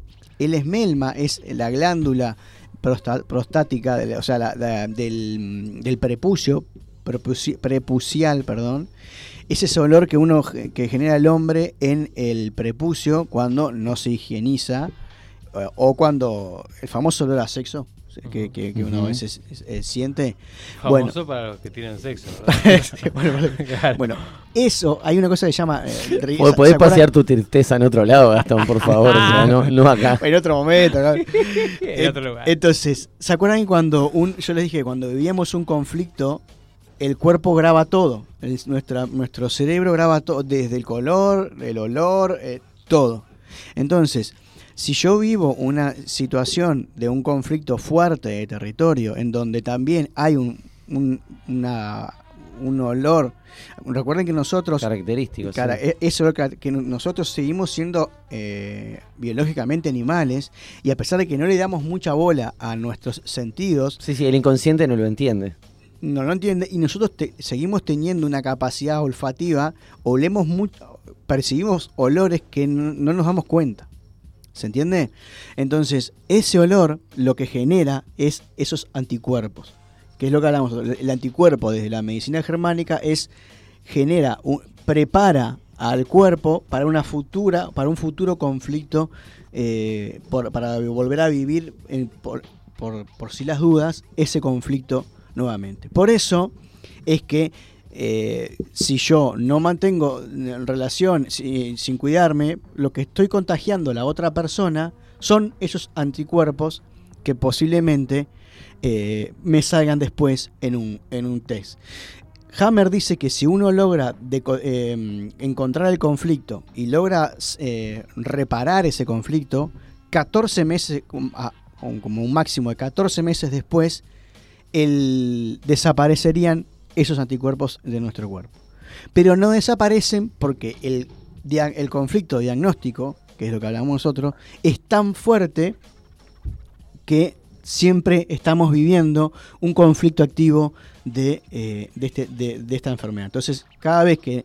Y otra cosa que pasa es que no se le vuelve a hacer el test a una persona. Es muy raro que al tiempo le vuelvan a hacer el test a una persona. Incluso cuando empiezan en tratamiento y eso, o sea, digo, porque se supone que eso no, no se te va, o sea, ¿para qué te van a hacer? Claro, pero Sí, en tratamiento parte- es para amainar todos los...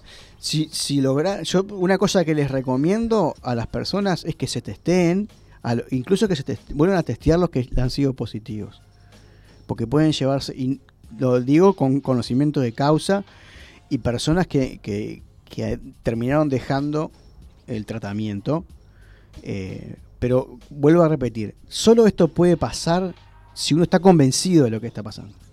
Nadie vaya a hacer ahora la locura de ir y dejar. Tiene que haber un acompañamiento, tiene que haber un. o sea, no es que me, enloquezco y, dejo todo. No, porque no funciona así. Porque nuestro, nuestro cerebro tiene una programación de mucho tiempo. Y este virus, como el virus que estamos viviendo hoy, está, ge- genera lo mismo. Hay un conflicto de diagnóstico. Y si ustedes se ponen a pensar, cuando empezó el, el VIH, que no se podían, hacer- que nadie quería tomar mate, no podías tomar mate, no podías acercarte, tenías miedo de tocar, tenías miedo de qué. ¿Qué está pasando hoy en día? Lo mismo. creo que Está pasando poco- exactamente lo lo mismo, mismo. sí. Está pasando exactamente lo mismo. Y a difer- a- con, la, con, con la diferencia de que hoy es más eh, im- imposible o poco tangible el saber y cuestionar. O sea, hoy vos, no vos antes uno puede decir, bueno, eh, me contagié de por tal cosa, porque tuve contacto con... Hoy en día uno no se sabe por qué uno se puede contagiar. Pero los contagios no funcionan como, como nos han dicho. Y, no y lo, que, lo único que genera seguir viendo esto desde esta mirada es que generemos conflictos de diagnóstico que activan el mismo programa por el cual uno quiere sanarse. Esto que hablaba la doctora el otro día, de poner el foco en, en no desde el lado del miedo, sino desde el lado, bueno, cuidémonos, man- bueno, incluso los tratamientos. Bueno, como dice la presentación de este espacio, ¿no? En vez de Miedo, tratar de... No, sí. no, no solo por lo del miedo, sino en vez de eh, curarnos, de promover la salud. Antes, o sea, eh, antes de que se rompa algo, cuidar que se rompa, ¿no? Claro, exactamente. Y, pe- y pensar que, que, por ejemplo, una cosa que ha mejorado es la calidad de vida de los pacientes que han sido diagnosticados con esta enfermedad. Y uno puede asociárselo al tratamiento, pero también estamos, como decía el testimonio de la, de la que escuchamos, los, los, los medicamentos que toman estas personas son altamente tóxicos. Vienen con, con la calaverita en, en- en el prospecto.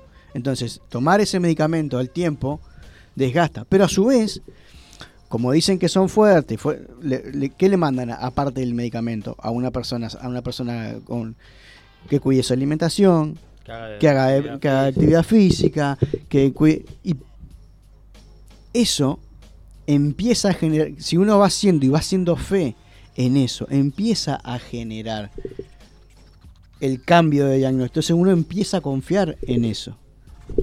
Bueno, como ya- cualquier, cualquier médico te dice que lo primero que tenés que hacer ante cualquier eh, sintomatología de cualquier enfermedad es cambiar la alimentación y, tener, y hacer actividad física, que es parte del... Pero ¿por qué no lo hacemos? es- eh, Lo- eh, lo tenemos que hacer siempre. Ah, que es lo que habla, es lo que habla Ana antes, en lo que yo estoy, en, en lo que estoy con- Sí, antes de Hagámoslo antes claro. de enfermar, no lo hagamos para.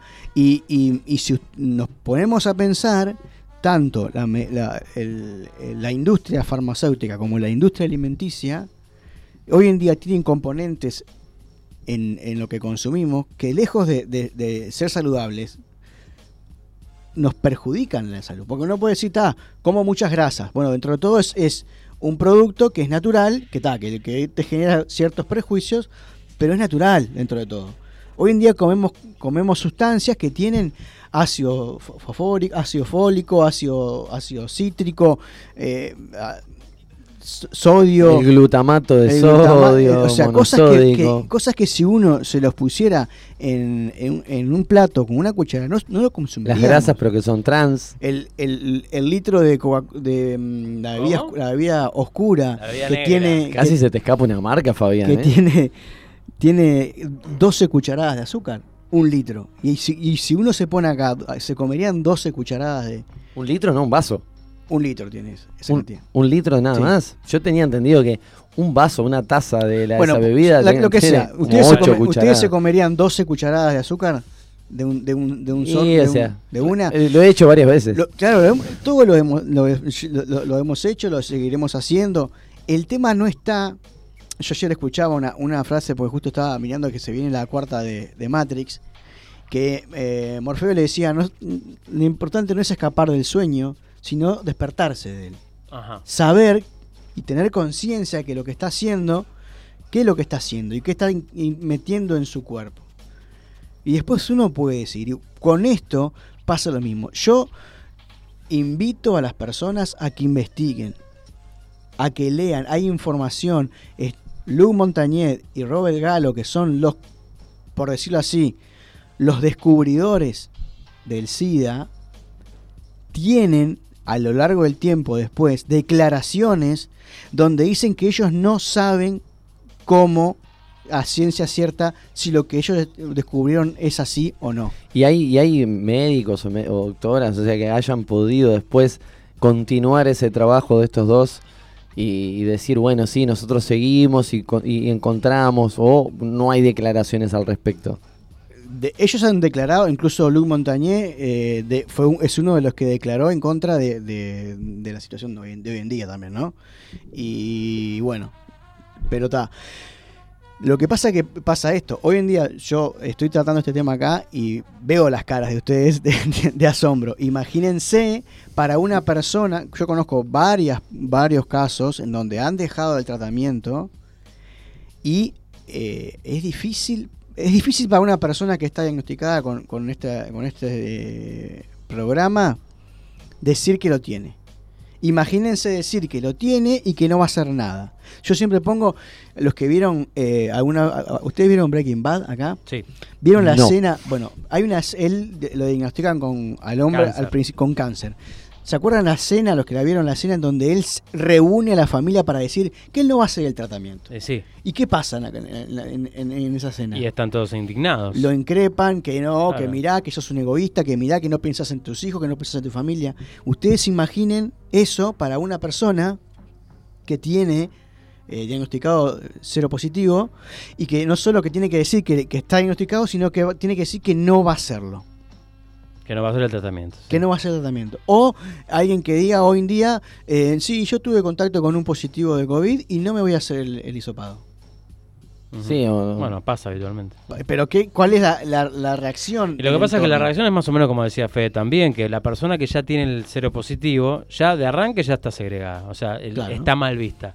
Y que diga, no, lo voy, no voy a hacer tratamiento y no le va a cambiar mucho la jugada No, a eh, esa persona. esa Más bien todo lo contrario, o sea, sí, le cambia, pero para peor, pero seguramente sea el Yo doble de estigmatizado. no digo que no Pero lo está, o sea, la, la- la estigmatización, la estigmatización ya la tiene. Claro, pero vos le agregás un estigma más. Y es un conflicto más que tenés, con, con el cual tenés que vivir. Yo lo que pienso es que si realmente confío en, en lo que estoy haciendo, y yo confío en que si no hago nada voy a estar bien, la gran Jaime Ropa, a mí lo de afuera son de palo. Yo lo que, lo que, lo que sí quiero dejar en claro es que quienes sigan eh, confiando en, en la medicina convencional y que lo que y sigan haciéndolo. Porque eh, sería un error dejar todo por, o sea, Por las dudas. Por las dudas. O sea, el que realmente esté convencido de lo contrario, no me crean, investiguen, buscan, lean, hay información. eh, pero tiene que estar convencido de esto y de todo un poco más. Sí quiero dar, ¿se acuerdan que hablamos de- del proyecto Sentido y que también tiene que ver? Siempre vamos a encontrar en personas que le toca vivir la situación de SIDA o de VIH programas de eh, conflictos de muerte en la familia. Y principalmente eh, cuando la madre pensó, eh, el famoso, se llama Nace sí, se llama. Lo tengo sí. Sí es varón, sí eh, tal cosa. sí, o sea, para nacer el niño tiene que ser de tal manera. Y como no es de tal manera, nace con un programa de muerte. De este, de vos no tendrías que haber nacido. Ajá. ¿Se entiende? También pasa en rupturas, en embarazos que fueron gestados durante un Periodo de ahí de tensión en la pareja. de, ru- de ruptura o que se, que se rompieron, Sí. pero por el embarazo volvieron. Mm. Entonces, ahí también hay, una, hay un programa de, de muerte, se llama, en donde esa persona, seguramente cuando se estaba rompiendo todo, Soy la razón de la desdicha de mis viejos. no, más allá, la madre pensó, ¿cómo voy a tener un hijo cuando estoy rompiendo una Claro. relación? Mm. Entonces es importante ver también en la familia qué tipo de relación, porque en realidad se lo asocia mucho, yo he leído mucha bibliografía de, de, de biodescodificación y todo, pero Hammer nunca lo asocia a las, a pesar de que se detecta en la sangre, no afecta a la sangre puntualmente. Entonces no es un conflicto pura y exclusivamente familiar. Y después lo que hay que atender es si qué tipo de eh, enfermedad predomina, porque vieron que hay más de 30 enfermedades que pueden ser asociadas al SIDA. Entonces, Sí, hemofilia, entre otras. dependiendo, principalmente descalcificaciones, principalmente problemas de, de, de disfunción renal, que la disfunción, siempre que haya eh, un conflicto de la familia, de la persona, de, del refugiado se llama, o el exiliado, que no sé, por mi condición me tuve que ir de mi familia, o me tuve que a- aislar, o me tuve que. afecta mucho los riñones. Entonces hay que, a- hay que atender el conflicto de los riñones. Si es un tema de descalcificación, hay una desvaloración en, en- en- en las estructuras, el no soporto esto, no puedo soportar esto, porque los huesos lo que hacen es soportar nuestro, nuestra existencia. Es como el perrechero que nos sostiene. Exacto, entonces lo importante y lo, y lo principal cuando uno atiende una, un caso de, de SIDA, no se aboca tanto al, al diagnóstico. Trabajamos el diagnóstico, el conflicto del diagnóstico, pero después, si la persona está sufriendo algún síntoma, una sintomatología puntual, se atiende como si cualquiera viniera y dijera: Tengo un problema en los riñones. Y se trabaja desde ese lado Y no desde el, desde el y VIH. no desde el VIH. ¿tá? Pero bueno, cualquier cosa, el que se sienta eh, molesto por este, por este le- lo invito a que me escriban. Lo invito acá a la esquina, No, no, van a- 092 464664 Tengo un montón de bibli- bibliografía, tengo documentales para pasarles y cualquier cosa a, a las Y paciencia para explicar. También tratemos de compartir este documental que bueno, tú pusiste un segmento acá Sí, de audio. sí, sí, yo se los paso. Eh, sí, o pasarlo mismo en las redes de En Una Buena. Eh, también ya están en, la- en las redes de Ser Uno, Salud Integral. Eh, no sé si en el Instagram, pero en el Facebook por lo pronto sí. Sí, igual hace años que lo subí, ahora dos años. Ah, Lo hay puedo- que- lo hay que empezar a re- buscar, lo hay que- puedo re- pero igual está en el, en el canal de YouTube que, que, que está ahí. Este, pero nada, bueno, agradecerles, creo que va a ser mi último, último programa después de esta columna. Este, Eh, eh, estos son los últimos momentos, van a escuchar la voz de la Fabián Busoni, no solo en el éter, sino en la vida. No, tengamos un poquito de fe. El viernes venite. Este, el viernes vengo, sí. Vení a comer. el viernes iba a ser. Vení a Bueno, comer. gracias eh, por toda Bien. esta información, no solo por la de hoy, sino Nos por la de... Nos vemos ahora igual. Claro, bueno, por, por toda la información que has dejado a lo largo de todo el año con tus columnas, eh, un poco reconociendo, jugándotela en algunas cuestiones, porque bueno, sin duda que son cuestiones polémicas en las cuales la oficialidad y un montón de información eh, van a contrapelo completamente. Quería, quería cerrar recordando que aquellos que tengan alguna eh, cuestión con suicidio en la familia o personal, o sea, propia de, de uno, eh, comuníquense conmigo que de forma honoraria y, y gratuita estoy atendiendo ese tipo de situaciones. Perfecto, muchas gracias Fabián por eso también. Gracias. Y bueno, ¿con qué te gustaría coronar esta columna que, uff, nos ha dejado Y yo vieron que estoy como todo loco, ¿no? Y, y a mí me gustan los artistas que están todo locos. Y para Ajá. mí hay un artista que está todo loco, pero está, estaba todo Dani despegado. Todo, también. Oiga. Todo despegado. No digas marcas. Que es el señor eh, Gustavo Cerati, el Ajá. cual eh, No está entre nosotros. no está entre nosotros, y, pero sus canciones sí, y, a- y muchas canciones tienen un, un profundo mensaje. Sí. Y bueno, quería dejarlos con eh, No te creo, de Gustavo Cerati.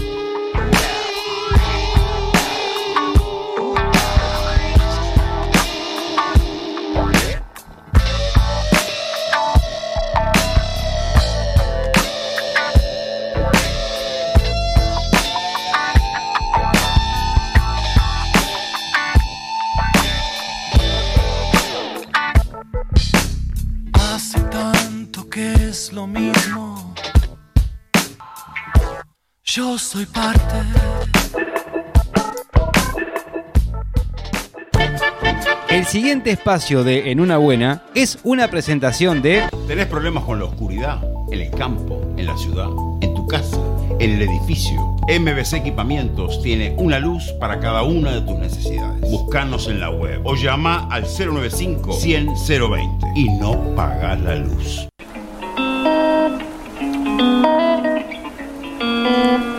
Esta es la cartelera colaborativa de En una buena.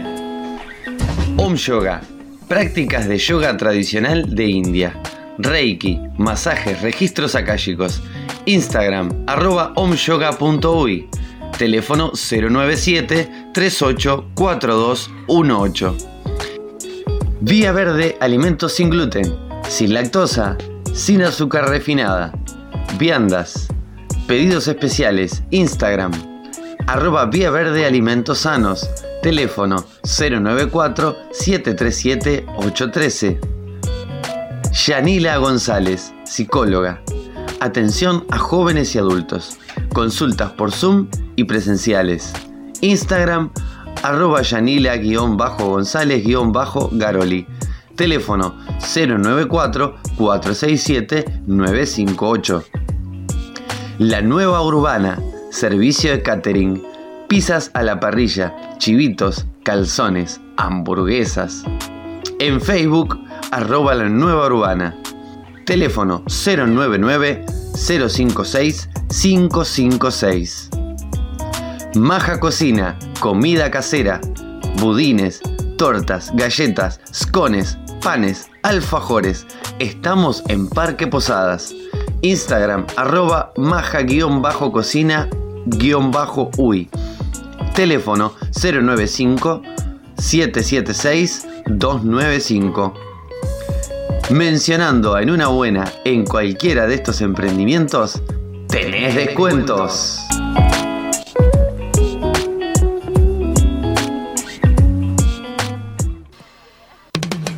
Lo encontramos sin buscar. Lo analizamos sin saber. Lo disfrutamos a pesar de todo. Y te lo mostramos. El descubridor. Yo estaba escondido, pero tú me has descubrido. No inventamos nada. Adelante, mira, no busques más. Yo estaba escondido, pero tú me has descubrido. Solo lo dimos mientras. Vos no.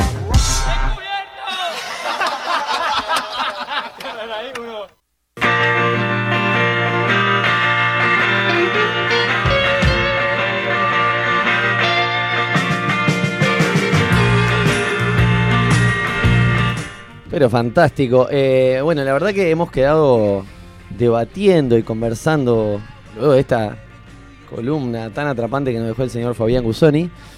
Eh, pero bueno, es momento de seguir adelante. Y hoy, bueno, el único que ha trabajado para este programa. Todo lo que no hice en el año. el Bueno, que es bueno que lo reconozcas, ¿no? Sí, O sea, sí, sí, Viste sí. que yo soy de transparentar. Está muy Sí, bien. sí. Es como, como el traje del emperador. El traje del emperador. sí. Hoy vine desnudo. Viniste desnudo, pero, pero, pero cargado, cargado de información y de cositas. Así que, bueno, así, así nomás luego de despacharse con esta columna del VIH, te sale con un descubridor De religión. también polémico y profundo, polémico. ¿verdad? Sí. Gloria a Dios. más que polémico porque vamos a cuestionar las otras religiones monoteístas que existen hoy en día. Eh, desde un punto de vista de que se repiten algunas cosas que aparecen en las otras, ¿no? Em, si ustedes ahí pregunto, bueno, ¿cuánto tiene eh, el Islam y cuánto tiene el judaísmo en, en años? ¿Qué, se, qué, cree- qué creen o qué saben que tiene eh, Bueno. en años? La verdad, no tengo idea. Yo no sé si Más de 2000 corresponde eh, los, el año el año el año nuevo judío si corresponde a la antigüedad de eh, la, la- o sea, que tiene la religión en sí. No, No. no, no. o sea no. que este existe desde hace mucho antes. No, en realidad eh, ellos andan ahora en los 5780 por ahí, Ajá. un poquito más. Como eh, los chinos. Pero la religión no, no tiene tanto. Eh, Andan por ahí, andan por ahí. Antes Por- de que sigas, em, en el Instagram hay una queja primero sobre el plano que existe en la tanda, que es la pared con el logo de FM Ciudadela. bueno, son detalles. Y hay otra persona Y que al dice, revés, perdón. despegado a Fabián, la columna, por muy buena la columna. Bueno, muchas gracias. ¿Quién es? Mor Morgain.st. Ah, un saludo a Morgain. Morgain.st. Y la quejosa se llama Ana SV. SV. SV. Bien. Que sabemos todos quién es. ¿Quién es? Bien, gente, entonces, eh, el cristianismo sabemos que tiene 2000, alrededor de 2030 años, 2024 años, porque estamos siguiendo, según ellos, el calendario después de Cristo, ¿verdad? Nos estamos en el 2021 después de Cristo. Igual se calcula que eh, Jesús nació en el 3 o 4 antes de Cristo. O sea que estaríamos un poquito Pero cómo, no- Bueno, ¿Cómo, nació que- antes de sí mismo? Cosas que pasan, cosas que pasan. No, lo pero si lo Para, para, para. crucificaron, los- no lo crucificaron a los 33. A los 33. Pero. Entonces nació 33 años antes de esto. Antes de lo que no, antes, ah, se calcula antes de Cristo a partir Se supone que es antes del nacimiento. Claro. Pero después, eh, registros históricos muestran que no nació en el año cero, sino que nació un, un poquito antes. Incluso, Ok. que es otra, otro descubrió que O sea que el antes tampoco después- nació en diciembre. Pero tiene bueno, 36 entonces. En el año menos uno ah, después de Cristo. después- antes, de, ¿Cómo- antes de Cristo. Entonces, Para que lo bajo por Rufini y y, el, te digo. el Islam y el judaísmo que se desprenden de la, de la misma historia porque está Isaac y Moisés. Moisés es el que mm, es el Abre las de, aguas. de donde desciende la, la religión judía y Isaac el Islam. El Ismael, Isaac eh, por eso eran hermanos y uno fue para un lado y otro arrancó para el otro. Al otro.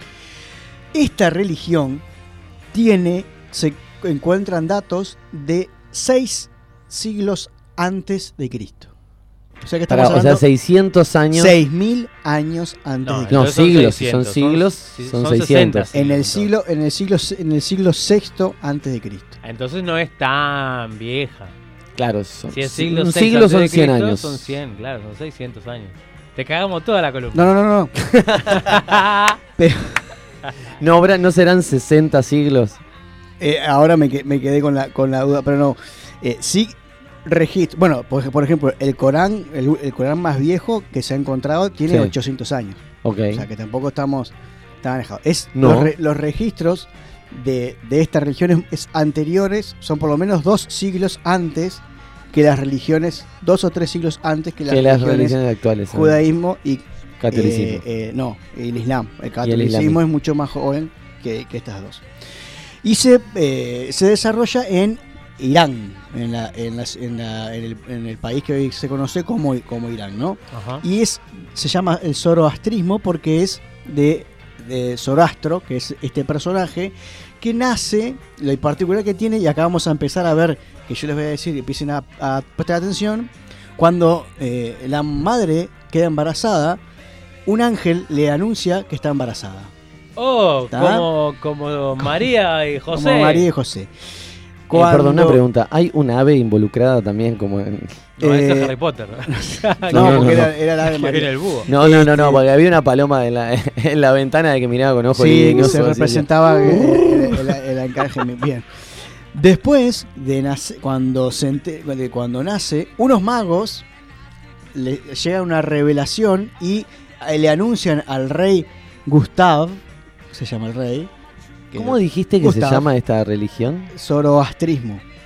Solo Eh, so- con Z, ¿eh? Zoroastrismo. Y creo que va con H entre la primera. Porque es No, no, no, no, no. Zoroastrismo. No, no, acá lo encontré y va sin H. Va sin H, está bien. Este, entonces, cuando estos magos eh, descubren que van a ser una persona que va a ser muy importante y que va a cuestionar todo lo que, lo que, lo que se conoce hasta ese momento, le anuncian al rey y adivina que, qué dice el rey que hay que hacer. Hay que matar a la Hay que matar a la criatura. Entonces eh, empiezan a buscarlo, lo encuentran y lo que atienden a hacer es, es a tirarlo adentro de llamas de fuego. Ah, diferente. No, no, Bueno, difer- no diferente a Jesús, pero sí similar a Moisés, que cuando nace lo tiran en la zarza la caliente. claro. Entonces, y no le pasa nada. Igual o similar a Moisés. Esta persona mm, durante mucho tiempo mm, se va más al oriente a estudiar y un montón de cosas más. Lo que lleva H en el medio, perdón que te diga, porque estoy investigando acá, y es Zaratustra. Zaratustra que, viene se de- deriva de ahí. Ajá. deriva también de, de esa de esa de, de esta religión que Zaratustra lo conocerán por el libro de Nietzsche bien este después cuando él empieza a a, a, a empe- a enseñar profetizar. a profetizar adivinen a qué edad No me digas. a los 30 años Ja.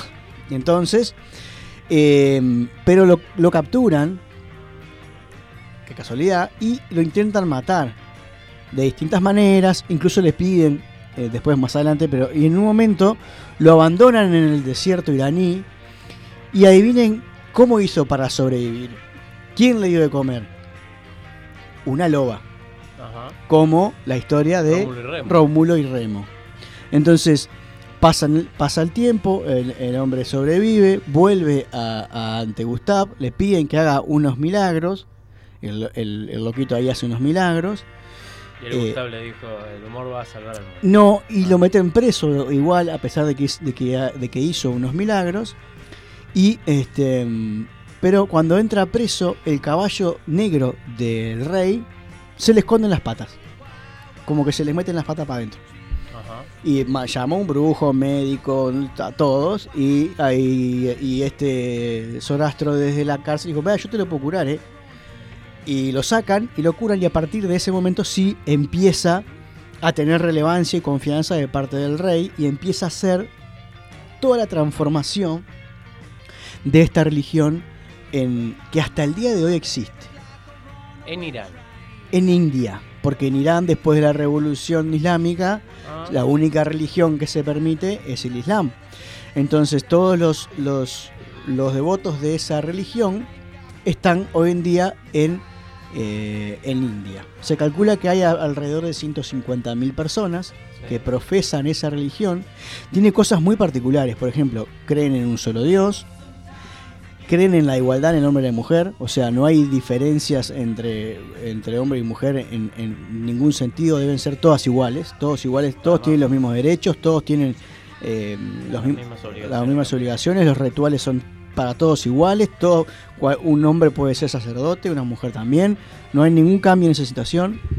También respetan la vida, cualquier vida. ¿Esto quiere decir que son veganos? No. Pero quieren decir que solo matan, no, no están de acuerdo con el, el el maltrato, por matar- Con la matar por industria en matar. sí. la industria, anim- la industria animal, ese tipo de cosas. Y bueno, y lo, y lo otro interesante, que es algo que va en contraproducente con esta religión, es que em, solo puedes ser, eh, no, hay, no aceptan convertidos. O sea, uno solo puede ser Zorastro si nació de una familia de, de, de Zorastro- de Zorastrismo. ¿Qué pasa con esto? Que cada vez tienen menos. Sí, porque se muere y no, no, no hay chance de. No, porque igual se siguen casando entre ellos. Pero ¿qué pasa? También se casa un, un un- uno que- de la religión del zoroastrismo con un ateo o con otra, o otra persona y los hijos que nacen de ese matrimonio no se toman como, como parte de la religión. ¿Y si Entonces- la madre es este, no, nada, no, tampoco? tampoco. Acuérdate que es- el hombre y la mujer son iguales. Son iguales, Entonces claro. para ellos no hay, no hay- a si diferencia del judaísmo que si la madre sí. Vos sabés que por acá dice que incluso esta religión, el, el zoroastrismo, viene de. Se desprende de otra religión anterior. Babilónica, sí. Sí, que es el mazdaísmo. Mm. Sí, sí, sí. Es que la- la- el mazdaísmo fue la religión que, que modifica el zoroastrismo. Y me llama poderosamente la atención la simbología que tiene, ¿no? Y estas alitas, que, que- o sea, a mí, si ven esto, eh, eh, eh, usted, las personas que están en sus casas y que tienen curiosidad por esto pueden entrar y buscar el zoroastrismo. Y mm, hay una figura que son unas alas abiertas que. Estas, recuerdo verlas en, en Egipto, o sea, digo, eh, simbología egipcia de. No, no- no sé bien qué representaban, pero bueno. El, nada. el- el dios de ellos, eh, su dios, que es un dios único también, es representado por el fuego.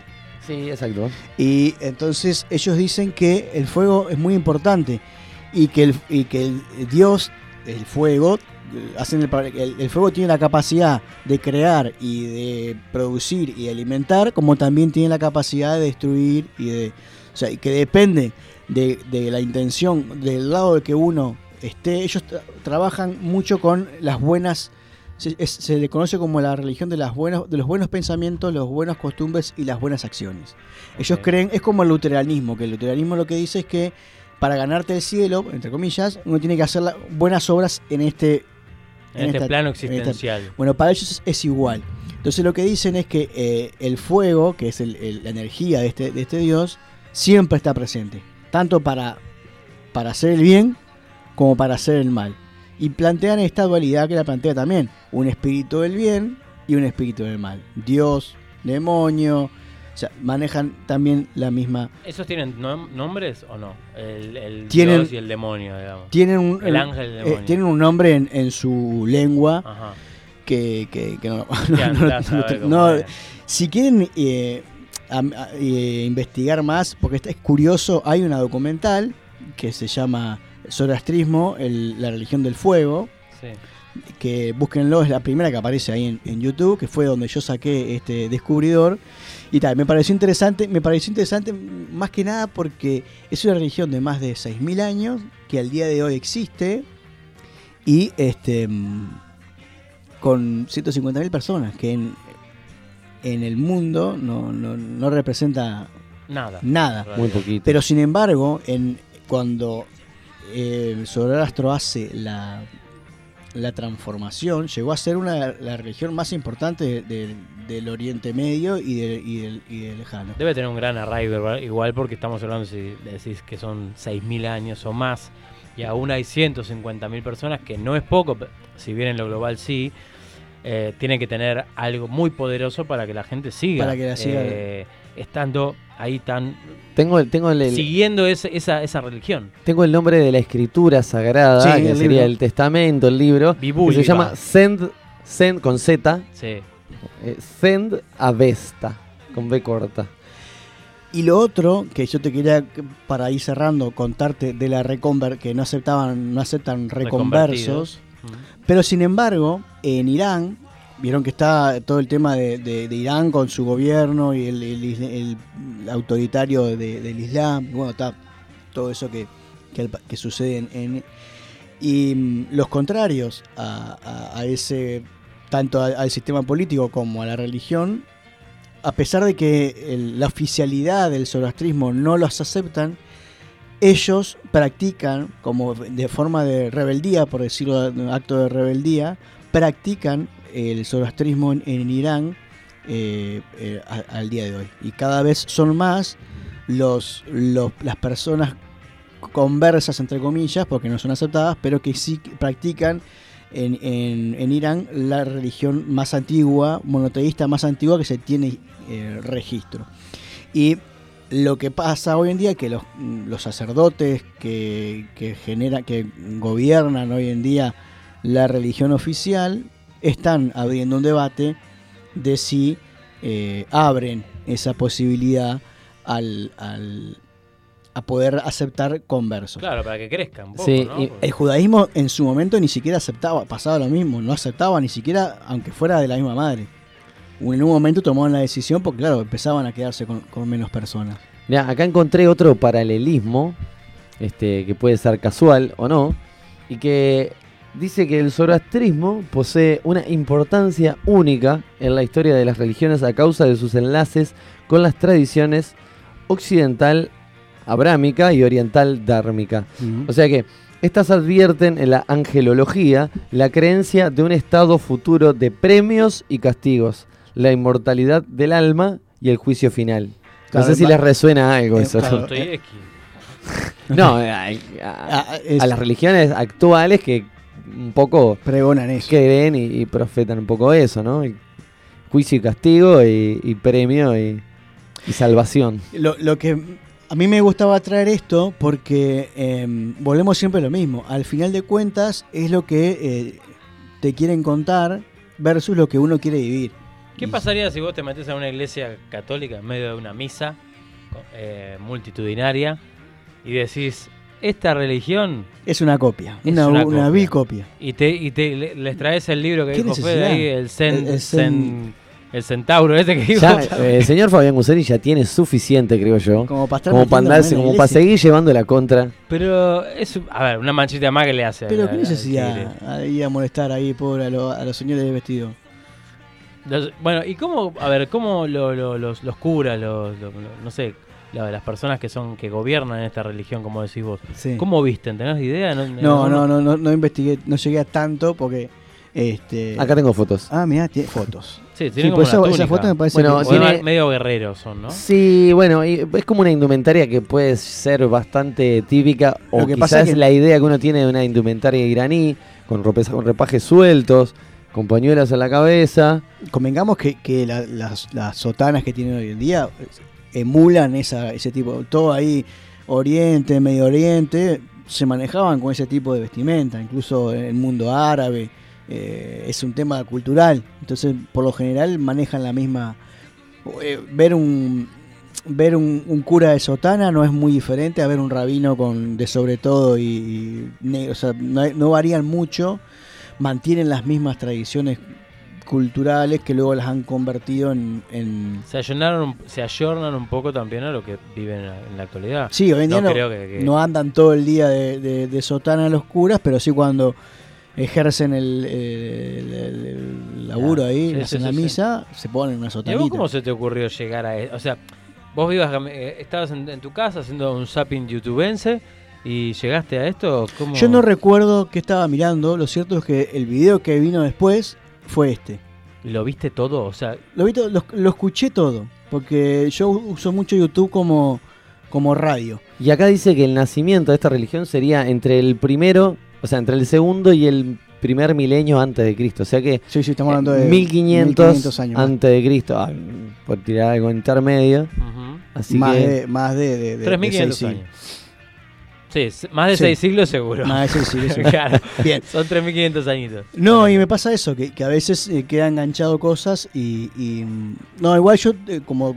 Como me imagino que como yo también estudio mucho Kabbalah y mucho curso de milagros que tiene que ver con religión y espiritualidad, eh, debe- me lo debe tirar por ese lado, eh, el señor YouTube. Y ahora que, que vos decís que son 150.000 personas que siguen esta religión, ¿puede ser por eso porque sea una poca cantidad ¿qué las personas que que, acabo de existen? encontrar acá? Para, déjame Perdón, terminar mi- perdón. Mi, consulta y nada más. eh, Por esas boludo. 150.000 personas que puede ser que escaso, no haya un cuestionamiento mayor a la, a la Iglesia Católica en cuanto a, a- al hurto o a, este, a la copia. Yo cuando... Como somos dos personas, digo, ¿qué vamos a mandar? Hay, pregunta? por ejemplo, eh, el dios Shiva también tiene el, el mismo relato del ni- de nació una virgen y un montón de cosas más. O sea, para mí, lejos de ser una copia, lo que está demostrando es que todas te dicen, hay una una Es el mismo Dios para todos. Exacto. acuerdan del Lo monomito único que hay La misma creación. pasado? Lo único que hay es un ego, decir, "Ah, yo, eh, el mío, pero en realidad lo que están Porque en demostrando realidad todos somos Dios. todo, exacto. Entonces, yo voy por ese lado, por el lado que dice Esther, de que lejos de mirar como que es una copia, lo que está demostrando es que eh, las religiones toman eh, signos verdaderos de, de- de cómo vivir la, eh, cómo vivir la espiritualidad. Lamentablemente después usan eso para manipular a la gente, pero en realidad lo que- eh, eh, vos empezás a ver en general en- eh, el, el Islam habla de lo mismo, el, el judaísmo habla de lo mismo, en, la esencia, ¿no? No lo que, lo que dice el hombre, sino uno lee los textos eh, y, Y, y cada uno interpreta para su religión. Sí, cada uno tira agua por su pero sí, sí es verdad que todos los textos tienen como una- un mismo hilo, que es ese que vos decís, el amor al prójimo, el, ver- el saber que, por ejemplo, Jesús en un momento dice, cuando estás amando a, a otro, me estás amando a mí. Entonces lo que te está diciendo es que si yo, si yo hago una buena acción, con- Ama a tu prójimo como a estás, ti estás- mismo. estás amando a Ah, Dios. La o sea, hermandad, de los valores. de la unidad. o sea, el resto de las cosas son las miserias humanas que nos generan y nos hacen gen- situaciones de, de de dividir, que es eh, al final de cuentas lo que siempre quieren, dividirnos para, para poder controlarnos.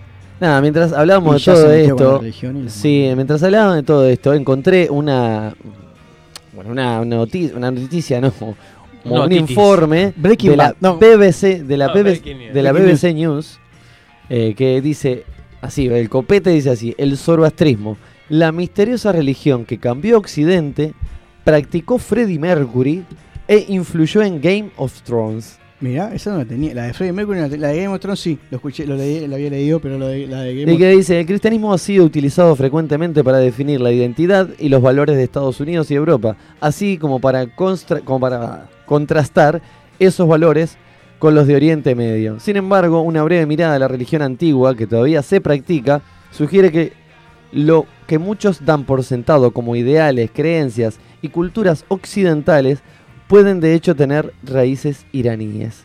Que era un poco lo que estábamos Claro. contando a lo largo de toda esta columna, ¿no? Los paralelismos y que las cuestiones que, que- que- Incluso, para cerrar, el 25 de diciembre, que se viene ahora y que se, en la religión católica festeja el nacimiento de Jesús, fue una fecha puesta arbitrariamente, porque el 25 de diciembre se festeja los paganos que existían en ese momento, que eran las religiones politeístas, festejaban el... Pensé que era el aguinaldo, paganos. paganos, paganos que festejaban el, el- el nacimiento del dios del sol, por esto de eh, el solsticio de invierno. Claro. Y ellos, como para captar a los- al, pagano, al paganismo, pusieron la misma fecha, cuando en realidad por el clima y por el relato del texto original, Jesús debería haber nacido entre mediados de abril y principios de mayo, en Europa que hace más calor. En invierno ahí andaba a dormir abajo un pesebre, ¿sabes qué? Quedaban congelados. Ni arriba tampoco, No, está loco. arriba. Bueno, con ustedes el señor Fabián Gusoni que viene a sacudir nuestras estructuras establecidas de todo tipo, eh, las religiosas, las etéreas, la física, la, todo, una cosa increíble. Te agradecemos mucho por todos estos datos, por De toda esta a información. Eh, bueno, y a pelear por el descenso. Así que, ¿qué nos vamos a ir escuchando en este momento, Eh, Fabián? No sé. Nos vamos a ir escuchando ¿Cómo lo Rosana? Rosana Tarey, Ilusión. Ah, qué lindo.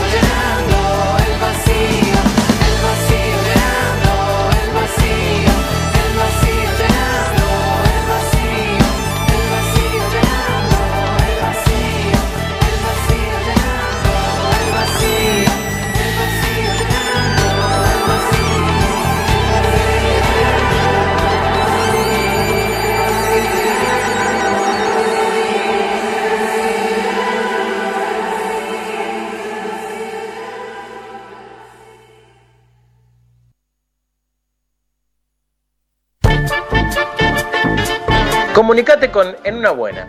WhatsApp 094 90 10 07. Mail en una buena magazine arroba gmail.com. Instagram arroba en una buena. Facebook en una buena.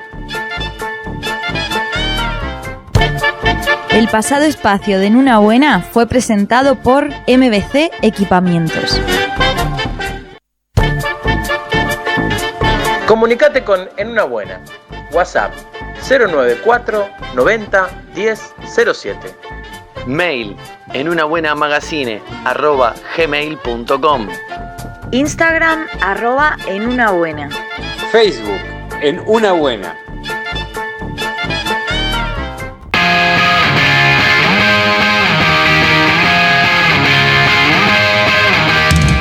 Si querés organizar una fiesta con la temática que se te ocurra, AD Event Decor.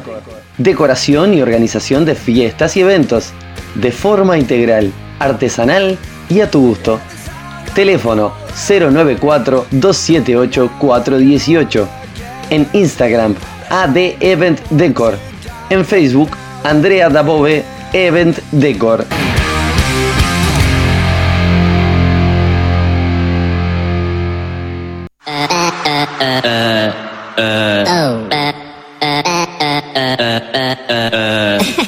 Con ustedes, la agenda cultural de viernes de En Una Buena. Con la papaya.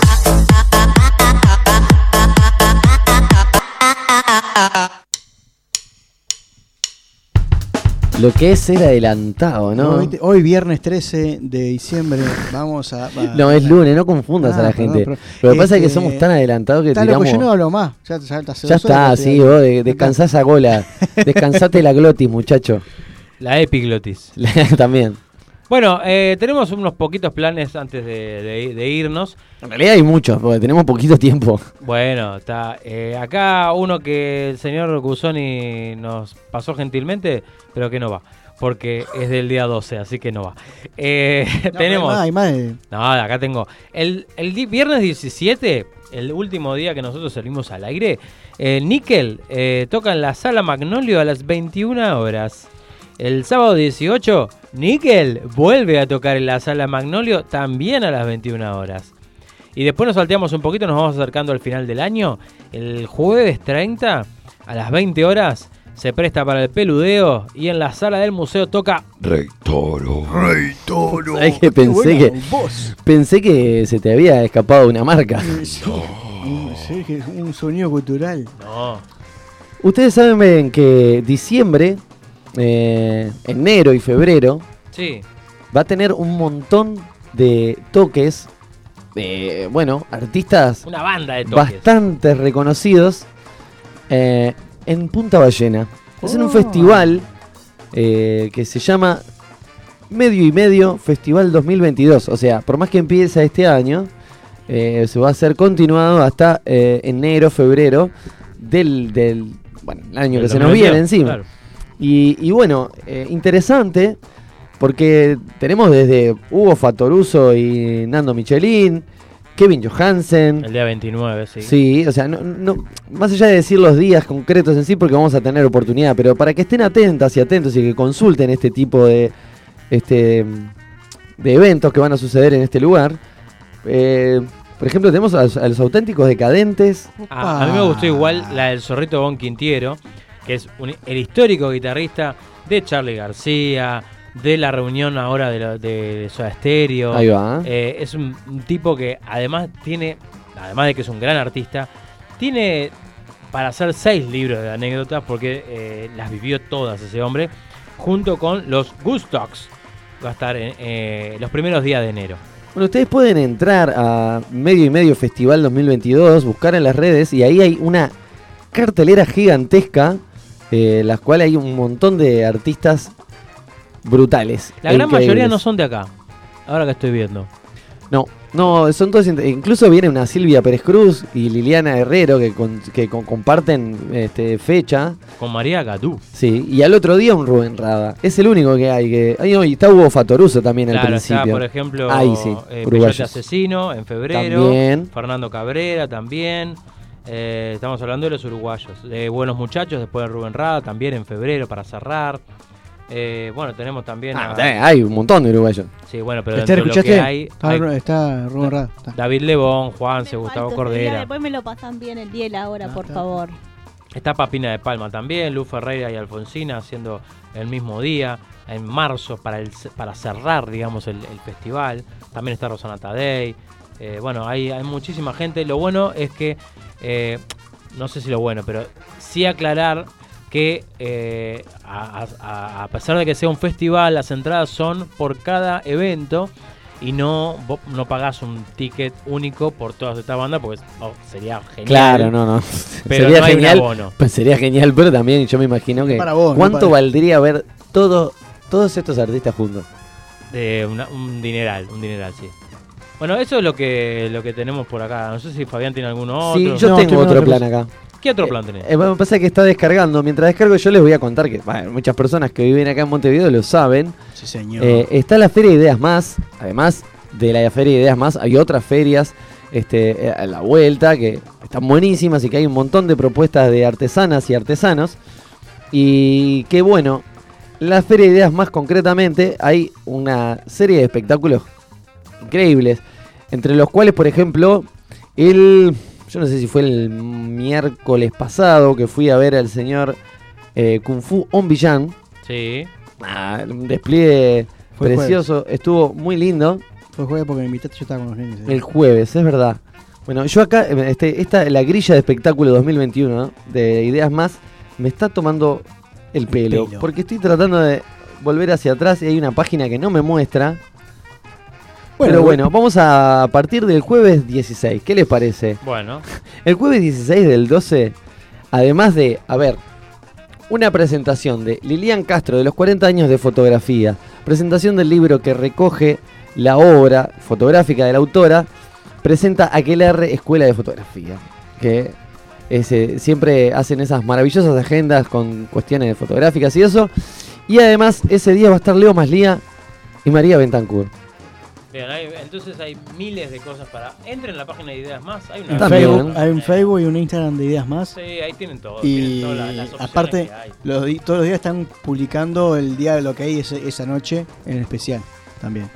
Paula estaba, estaba genial entonces. Exactamente. Bueno, justo la página que, que está más cerca del, del- del día de hoy, o sea, no, no es la que no me aparece. Bueno, pero la gente puede entrar igual con la, la posibilidad. Seguramente tenga un dispositivo que funcione mejor que el mío.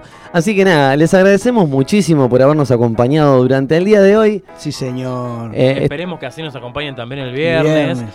Eh, que después nos van a extrañar, ¿eh? Capaz que ¿viste? siempre que nos ven, eh, nos escuchan ahí y estamos siempre, cosas. Y dicen, oh, esto es pesado otra vez. Pero cuando faltamos, mm, Van a aplaudir. Eh, vier- el viernes viene eh, Franco con su última columna hablando sobre la Infidelidad. infidelidad. Viene Ana da Costa a hacer un balance anual de la comida y los mojos todos. Y cierra la señorita señora Luli Lamas. Sí, eh, señor. artista, cantante, eh, youtuber, escritora, bueno, eh, acá es uruguaya y viene acá a este programa a hacer eh, una de sus primeras incursiones en la radiofonía nacional. fantástico. Bueno, nosotros nos vamos a despedir. Como siempre, con esta cosita de que uno pasa por acá y no, no se siente igual. ¿Cómo te sentís vos, Fabián? Yo, fue aburrido en fantástico. ¿Pero sos el mismo? No, ni, pero ni, ni en joda. ¿Y vos? y Borges y, y Olmedo y Porcel. Nos vemos el viernes por cuando tampoco seamos los mismos, ¿eh? Hasta, Ay, la- ay, hasta el viernes, chao, chao. En este momento lo siento, no